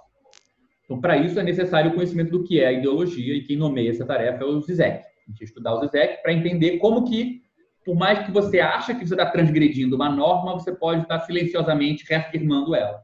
Então, qual é a diferença entre ação e transgressão inócua, né? E assim a gente definia o objetivo do SEI. Encontramos assim o objetivo do SEI, formar militantes políticos através da elaboração sistemática do pensamento de Rancière, Badiou e Zizek. Ou seja, o SEI de 2012 olharia para a gente hoje e riria que nós não formamos militantes através da elaboração sistemática de porra nenhuma. Mas, enfim, era essa a primeira premissa que a gente tinha. Né? E a ideia era que né, os projetos deles, na encruzilhada dos projetos deles, a gente encontra uma tentativa de articular a relação entre esses dois termos incomensuráveis. Né? Saber e poder. Você vê que é também um projeto bem anti-Foucault, né? onde saber poder é sempre um termo negativo sobre um dispositivo alienante, e a gente falava, porra, mas saber poder é bom, a gente quer saber e poder. você tem que, não, não, tem que abrir mão de uma coisa que se você a normatividade é necessariamente alienante, né? E a gente interpretava o, o PSOL assim, dizia, esses dois termos é, incomensuráveis, organização, espontaneidade, disciplina e engajamento, e pensamento e ideias, ele também é uma conjunção que está em jogo no PSOL. Socialismo e liberdade. Economia, organização igualitária e liberdade. Então, a gente pensava, tentava interpretar o, o, o próprio PSOL por essa via. Né? Então, eu vou terminar nesse ponto agora, que eram as metas, ou seja, como que a gente atingir esses objetivos. É... Então, partindo dessa, dessa pressuposição que a gente falou, que o conhecimento tem que conceituar o engajamento e a militância acolher o conhecimento, a gente pensava em seis práticas, seis ações. É, é, as três primeiras iam do pensamento na direção da militância e as outras três iam na direção da militância de volta no pensamento. Então, primeiro, apresentar a grade conceitual dos projetos do Zizek, Badiou e Rancière. Por que esses três? Bem, estava explicado no objetivo. Né? É, de maneira a instigar que cada participante se aprofunde na obra desses autores de forma autônoma. Então, a ideia não era também é, ensinar é, tanto quanto é, que a pessoa pudesse se aclimatar e fazer sozinha. Né? Segundo, analisar, guiado pelo estudo dos filósofos, o discurso político no Brasil em suas diferenças de apresentações, com foco no destino ideológico da noção de engajamento político ou seja, a gente ia focar em por que, que conhecimento e, e, e militância, saber e poder não podem se articular na militância contemporânea. Então, a gente ia usar esse estudo para afunilar uma discussão sobre ideologia por trás do problema do engajamento. Né? E terceiro, usando esse estudo e essa análise, a gente quer produzir um conhecimento que seja transmissível para os outros sobre como a ideologia funciona, o que, que seria uma organização que não recai nessas coordenadas, etc. e tal. De certa maneira, a gente está fazendo isso esse ano, né? Queria fazer um balanço da nossa organização tentar produzir uma coisa transmissível para os outros que seja útil e não simplesmente reproduza os problemas que a gente já vive, inclusive dentro dos problemas da organização, da militância e tal. Então, do pensamento para a militância, a gente tinha essas três ideias. Vamos estudar esses autores, porque isso vai ajudar a gente a entender como essas coisas se relacionam. Vamos, pensar, vamos entender por que, quais são os problemas do engajamento, do voto com conhecimento, do engajamento partidário é, que não se exaure na eleição e vão produzir um conhecimento transmissível para os outros que eles possam usar também sobre esses assuntos. E depois tinham mais três metas que vêm da militância de volta para o pensamento. É, a referência não só à produção de um conhecimento, mas à produção de um conhecimento transmissível, nos leva à segunda parte da proposição, cuja direção é a inversa, do partido para o círculo, da militância às condições do conhecimento. De acordo com o imperativo de que a militância acolhe o pensamento, apresentamos as seguintes metas. Preparar os estudantes, você vê que chamava de estudante, para que possam vir a ensinar de forma sistemática e didática aquilo que aprenderam no círculo, formando novos grupos de estudo. Então, a ideia é de que quem participava do SEI se sentisse em condição, num segundo momento, a reproduzir o nosso funcionamento em outro lugar. Então, a ideia é que os lugares no, na organização pudessem ser mudados. Quem começa na reunião como participante, estudando essas coisas de maneira sistemática, possa, num segundo momento, ir lá, formar um outro grupo e ajudar as outras pessoas a estudarem isso. Segundo, analisar, guiados pela experiência de estudo, os efeitos ideológicos do, do próprio funcionamento e nos sintomas do SEI. Então, já estava na origem essa ideia, como a gente mencionou mais cedo, de pensar a organização do próprio coletivo. Isso já tá, aqui é uma prova, contrário ao que o Alex falou, a gente já tinha essa preocupação. Né? E terceiro, a partir da formação teórica e crítica e de crítica da ideologia, produzir um conjunto de proposições que, que afirme, é, é, informe a organização do SEI, de modo que o próprio espaço de estudo sirva também de laboratório do saber fazer implícito na produção do conhecimento. Ou seja, a gente estudaria esses autores, transmitiria algo para os outros, são as três primeiras ideias, depois a gente vai aplicar esses autores a, a formar novos mais uns, novas pessoas que criem novas células, e vamos aplicar o nosso próprio grupo para aprender como que a gente está fazendo as coisas e mudar o modo como a gente faz as coisas. E aí a gente fala, note-se que há uma amarração precisa entre as três primeiras metas, cujo produto do trabalho é o conhecimento, e as três seguintes, cujo produto é a reorganização. De acordo com esse entrelaçamento, afirmamos que a transmissão é condição do conhecimento, assim como o emblema é uma condição da organização. O que aprendemos se realiza no nosso engajamento com a transmissão desse próprio saber, do mesmo modo que nossa organização encontra atualidade no reconhecimento de nossos emblemas. Ou seja, é porque a gente aplica a gente o projeto a nós mesmos e vê os nossos problemas e o que, que a gente está fazendo, que a organização existe, e é porque a gente transmite o conhecimento para os outros que esse conhecimento existe. Né? Então, essa era meio a ideia. É, eu acho que aqui já é o funcionamento. Eu, eu acho que a gente podia parar aqui e deixar o funcionamento, tem uma descrição do partido, como é que era a inscrição, é, como é que era a nota de trabalho, que não era anônima no começo. É, pelo contrário, a gente achava assinatura importante, foi um dos primeiros grandes fracassos do SEI, foi essa ideia idiota, de que as notas tinham que ter o nome da pessoa.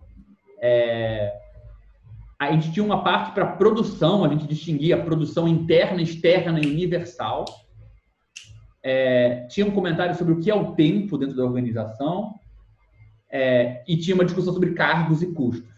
Vou deixar isso tudo para a gente discutir na reunião que vem. Acho que queria parar por aqui, assim, que eu acho que é bastante coisa.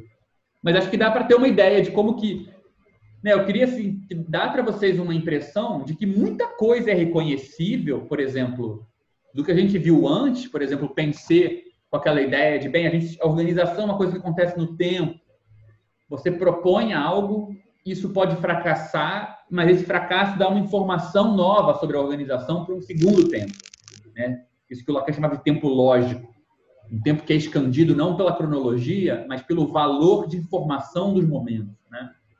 Também não é um tempo computacional, é meio estranho. É... Então, isso entra nesse projeto. Essa relação entre organização para conhecer, para estudar, e o estudo da organização também entra nesse projeto. Né? Essa coisa que virou um tema central sobre qual é a relação entre finalidade e coisas que não têm fim, meios e fins, né? já entra aqui. Né? A função eleitoral do partido é meio como a pensar um meio para fins, né? e aqui pensar fins em si, ou pensar meios sem fim, como é que chama isso? Né? Tudo isso já estava meio aí, né? em, certo, num debate, de certa forma. Então, é, eu, eu acho que é legal posicionar isso tudo para a gente ver as ideias em movimento, né? Elas estão aí, mas não é o que a gente achava que era, né? O que a gente está discutindo agora aqui sobre partido político, eleição, são palavras que tiveram uma função naquela época. A função dessas palavras não é dada pelo discurso político geral, não é dada pela filosofia política, é dada pelo que a gente estava fazendo. A gente não disputou eleição, a gente não. É...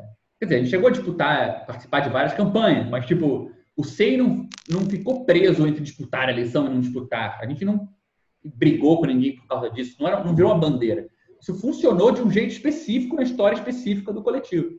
Descobrir o valor singular desses termos é entender a relação entre essas palavras e o pensamento que a gente está historicamente articulando, né?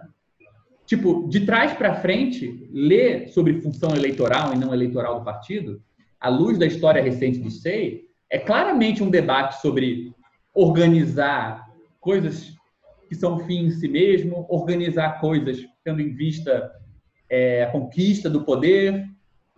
É um debate que não era o debate que a gente achava que a gente estava fazendo na época, né? Então, assim, eu acho que é um, é um bom material para a gente também fazer esse treino que eu estava falando no começo, que é o que o Lázaro sugere, né, de aprender a pensar o pensamento e pensar esse pensamento ligando as palavras, os conceitos ao seu referente, à organização real da época e não necessariamente ligar é, é, o, os termos à filosofia política ou mesmo aos filósofos que a gente achava que a gente seguia, né? Se você for olhar o SEI, mesmo da época em que a gente se referia Zizek, Rancière, Badiou, ele não é nada dessas coisas. O que ideia quis dizer nesse projeto, na prática do que a gente fazia, acho que o Rafael pode muito bem falar sobre isso, não tinha quase nenhum conteúdo filosófico. Tinha um encontro prático que se definia ali pela relação que a gente formou com aquelas pessoas. Né? Então, é, eu acho que a gente forçar, fazer essa, esse exercício de retornar esse material, mas retornar também é, de um jeito avisado desse problema, ajuda a gente também a extrair alguma coisa dali que não está necessariamente explícita. Né? Enfim, não sei se alguém quer comentar alguma coisa e tal, mas eu enfim, pensei em parar a apresentação por aí para também dividir melhor. E aí, na reunião que vem, ficaria a parte sobre é, produção, funcionamento, infraestrutura, e aí isso encerra a apresentação do projeto de 2012 e aí o, o Felipe vai apresentar na reunião seguinte uma, um, a visão dele sobre as reuniões dessa época. Né? O que, que ele está pescando, o que, que ele viu que gente estava fazendo e tal. Vocês estão indo um papo sobre cultura do cancelamento, né?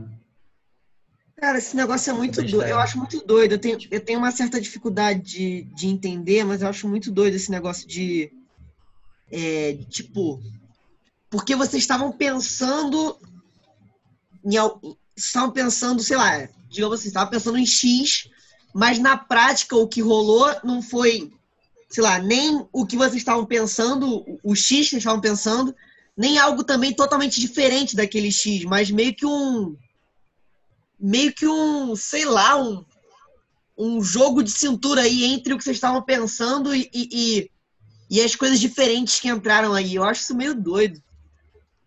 Pois é, então, como é que a gente explica isso, né? Pois é, Tá, cara. Gabriel, se esses, esses slides você vai botar também depois no, lá naquela pasta que tá lá no, eu sei, no Drive. Eu posso. Eu, Acho que eu já vou- tá lá, né? É, eu, tenho, eu não tenho atualizado recentemente, mas eu vou passar para vocês agora. É que assim, é fácil eu passar para vocês o slide fechado como um PDF. Posso passar ele agora aqui pelo chat. Mas Ah, ele não é tão útil porque vocês não podem mexer. E a ideia é que todo mundo vá mexendo também, né? Mas É, eu vou passar essa linha aqui. do tempo, essa linha do tempo tá lá pra mexer, né? Lá no Drive. Acho que tá. E assim, o que É. eu acho que a gente está começando a fazer agora que é legal é começar a colocar nessa linha de baixo, né? O que que a gente o que que a gente está vendo que estava sendo pensado, né? Que eu acho que são as coisas que a gente que são interessantes a gente explorar. É... É, caralho, tem 20 megabytes esse negócio. No momento ele tem 160, 150 slides. Enfim, tem todas as reuniões um da livro gente. isso aí. Hã? Tá quase um livro já. Já, já dá um livro, gente. Já é um, é um curta-metragem, ó. Se passar rápido. Várias paradas. ó.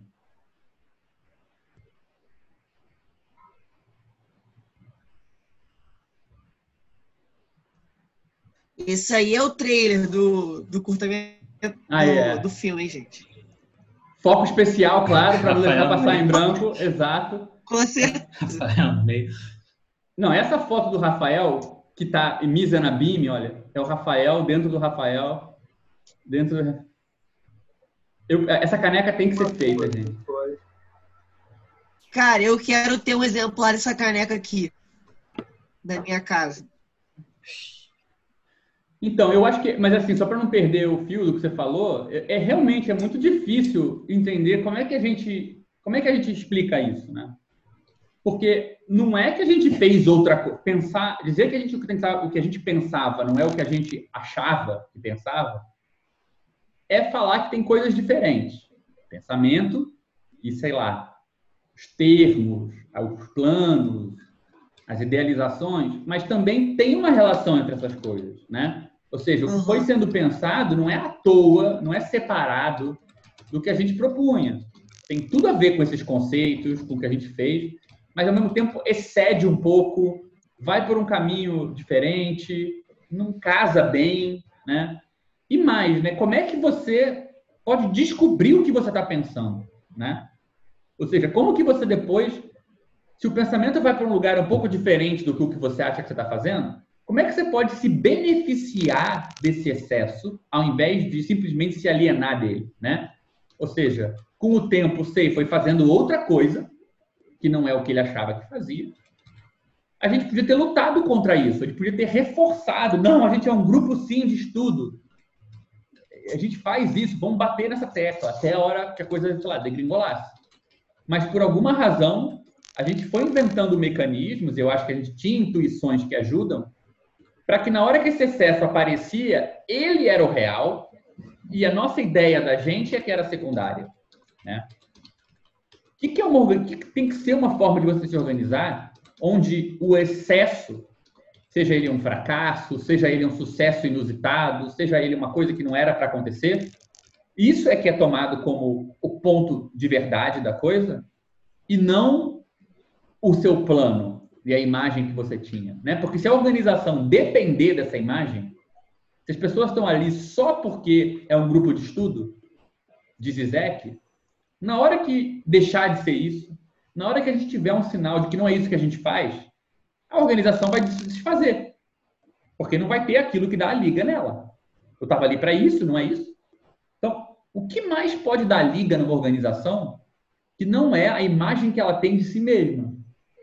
Né? Então, que eu acho que era, para a gente chamava de disciplina. Primeiro nome que a gente deu para o fundamento de uma organização que não se baseia na sua imagem era disciplina. Disciplina como o nome de uma regra que você segue depois que você não se, não se reconhece mais nela, vamos falar assim, né? Por exemplo, enquanto você segue uma regra e você sabe por que você está fazendo, você não precisa de disciplina. Ninguém fala, tipo assim, é... pô, fiz exercício hoje para me dar prazer, porque eu tenho prazer fazendo exercício. Você não precisa de disciplina exatamente, porque você tem uma satisfação, você, se re- reafirma fazendo aquilo.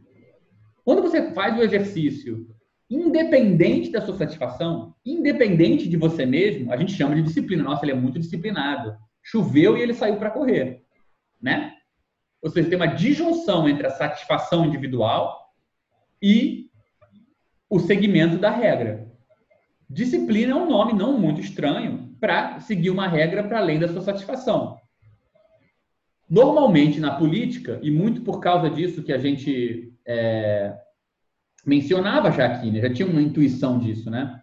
Com isso que a gente, a gente cita como, como várias críticas. Normalmente existe essa ideia de que onde é, é, a norma excede a sua satisfação, ou seja, onde há disciplina, necessariamente há uma alienação, uma diminuição da liberdade. E a gente estava dizendo que não. Às vezes esse excesso ele é produtivo, ou seja, ali onde acaba a sua imagem e você continua fazendo, às vezes você chega num lugar novo e não esbarra e acaba, né? Uma, um totalitarismo, não quer que seja. Né? É... Enfim. Então tem todo um debate em torno desse problema. O que, que é, é... O que, que significa, né? Tanto uma organização pensar alguma coisa que a gente não pensou que ela faria, ou que ela pensaria, né? E como é que a gente faz para também reabsorver isso de alguma maneira? O que significa confiar nisso, trabalhar com isso, né? fazer disso o cerne do pensamento da organização e não o que você achava que ela fazia? Né? Enfim, questões em aberto. Essas questões aí são brabas. É, isso, aquele texto que você traduziu, né, libertando o pensamento dos pensadores, é uma tentativa de começar a discutir isso, mas enfim, acho é bem insuficiente, tem, tem muita coisa por fazer, né? É, ali não dá conta de jeito nenhum. Então, assim, é, é uma questão em aberto. Eu acho que assim, a gente começar esse. Acho muito legal essa ideia. Assim, eu realmente topo investir, se vocês tiverem interesse, é, da gente criar um subconjunto de criação de caso e é, é, ele podia chamar subconjunto de produção de caso, SPC, e, Só e começar. É, só para contrariar, que, que é um bom nome para o que o pensamento faz em relação à nossa imagem. Exatamente. É. E assim, começar a tentar, tipo assim, não precisa ser uma grande interpretação de tudo, né? Mas começar a tentar buscar o pensamento em pequenas coisas, tipo o formulário, a nota de trabalho que mudou, o tema da reprodução social, que nem você mencionou, coisas que foram se cristalizando, quase a nossa revelia, né? Quase a nossas custas, né? Aham, pode crer. Pode crer. Eu vou. Eu vou. Eu vi que alguns, alguns membros é, falaram que tiveram interesse, tipo Caio. Eu vou chamar esse pessoal aí no privado. Show. Me- se você quiser, me chama lá também que a gente vai pensando. Tá, sobre. vou chamar, beleza, beleza. É nós, queridos. Valeu. Acabou já, acabou cedo. Bem, eu, eu vou ter que ir, então se vocês quiserem continuar, Tá. eu deixo vocês aí também, de boa. Ah, ninguém tem mais um comentário, alguma coisa? Eu acho que eu ia comentar só rapidinho, é, fazendo talvez aí um pouco o, o merchan da, da minha dissertação. É porque o que, eu, o que eu achei muito interessante dessa discussão toda é que, sei lá, meu trabalho foi muito em cima dessa coisa de relação da organização com produção de conhecimento e tal, enfim. Aí eu acho bem legal, queria participar também. Pô, fala mais, fala mais aí, cara.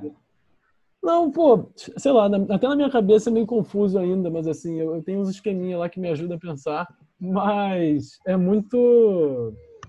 É, eu tentei relacionar a coisa da essa questão toda que tem muito nas ciências, né, de uma mudança de paradigma nos últimos 50 anos nas ciências com uma mudança da organização social. E depois eu tentei falar disso meio que nas universidades. Por que isso implica uma organização na universidade que quer dizer que tem que produzir conhecimento interdisciplinar, porque o mundo mudou e ele exige trabalhadores interdisciplinares. Aí eu fico tentando fazer essa jogada aí de organização, produção de conhecimento, como é que uma organização se insere no contexto da organização social maior e como é que essas coisas estão orientando ou não a produção de conhecimento para direções específicas, sei lá. Uhum. Pô, tô sentindo que Matheus vai participar do SPC. É isso, é isso, ó. Bora lá. Vai bombar isso aí, hein, gente? Depois a gente lança um livro, hein? SPC. Não, é- eu não tô brincando, não, gente. Se a gente, ó, pra- até para dar um gostinho, para ver se o pessoal se anima. Se a gente começar a produzir um material sobre essas paradas, eu, eu tô com contato agora com a Autonomia Literária, a gente vai lançar dois livros por lá. Eu e o Carol estamos lançando o material do, do colóquio Mark Fischer. Eu vou lançar um livro com o Edmilson Paraná por lá. Eu tenho certeza que eles topariam lançar um negócio desse. Então, assim, se não for pelo, pela nobreza da política e seu pensamento e interioridade, você pode fazer pelo Lattes também. Que, é, que vale, né? Mas sem sombra de dúvida. Eu acho que a gente pode. desse rolê aqui, que é a produção de caso aí, rapidinho, rapidamente. Ah, porra. é, Falou no Lattes? Isso é injusto, isso é extremamente. Não, mas- a gente falou disso tipo, várias vezes. Não, cara, Tá porque agora que tá acabando a reunião, eu tô vendo que não falaram de novo, não explicaram de novo, então, né? Não, vai tô brincando, tô decidir. brincando. Não, é pelo seguinte, Até cara. porque é super injusto, realmente. Tá. Não, é porque a gente mencionou, eu falei que, que é, eu vou apresentar um negócio sobre o SEI no sábado.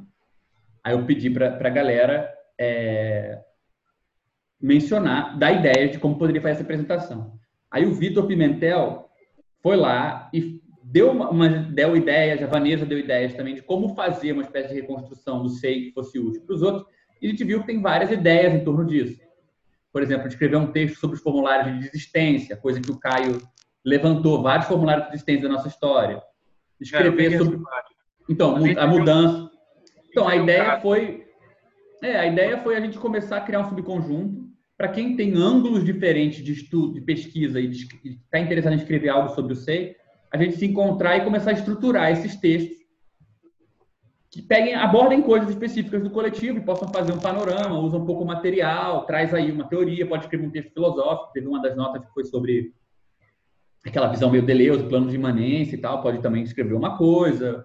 O Tiago Roney falou sobre socialismo tópico, socialismo científico, a gente podia escrever alguma coisa sobre isso. Então, assim, é mais nesse sentido, de criar um subconjunto para ajudar a estruturar esses, esses textos, né? E eu acho que dá sim para transformar num, num material de livro. Eu ainda acho que o que a gente está fazendo aqui, enfim, que está produzindo muito material, muito áudio, uma história muito longa, muita documentação. Eu acho que a gente, enfim, a gente não está conversando sobre isso, sobre o que, que significaria transformar isso num material audiovisual, mas eu acho que eventualmente vai ser hora da gente pensar sobre isso também.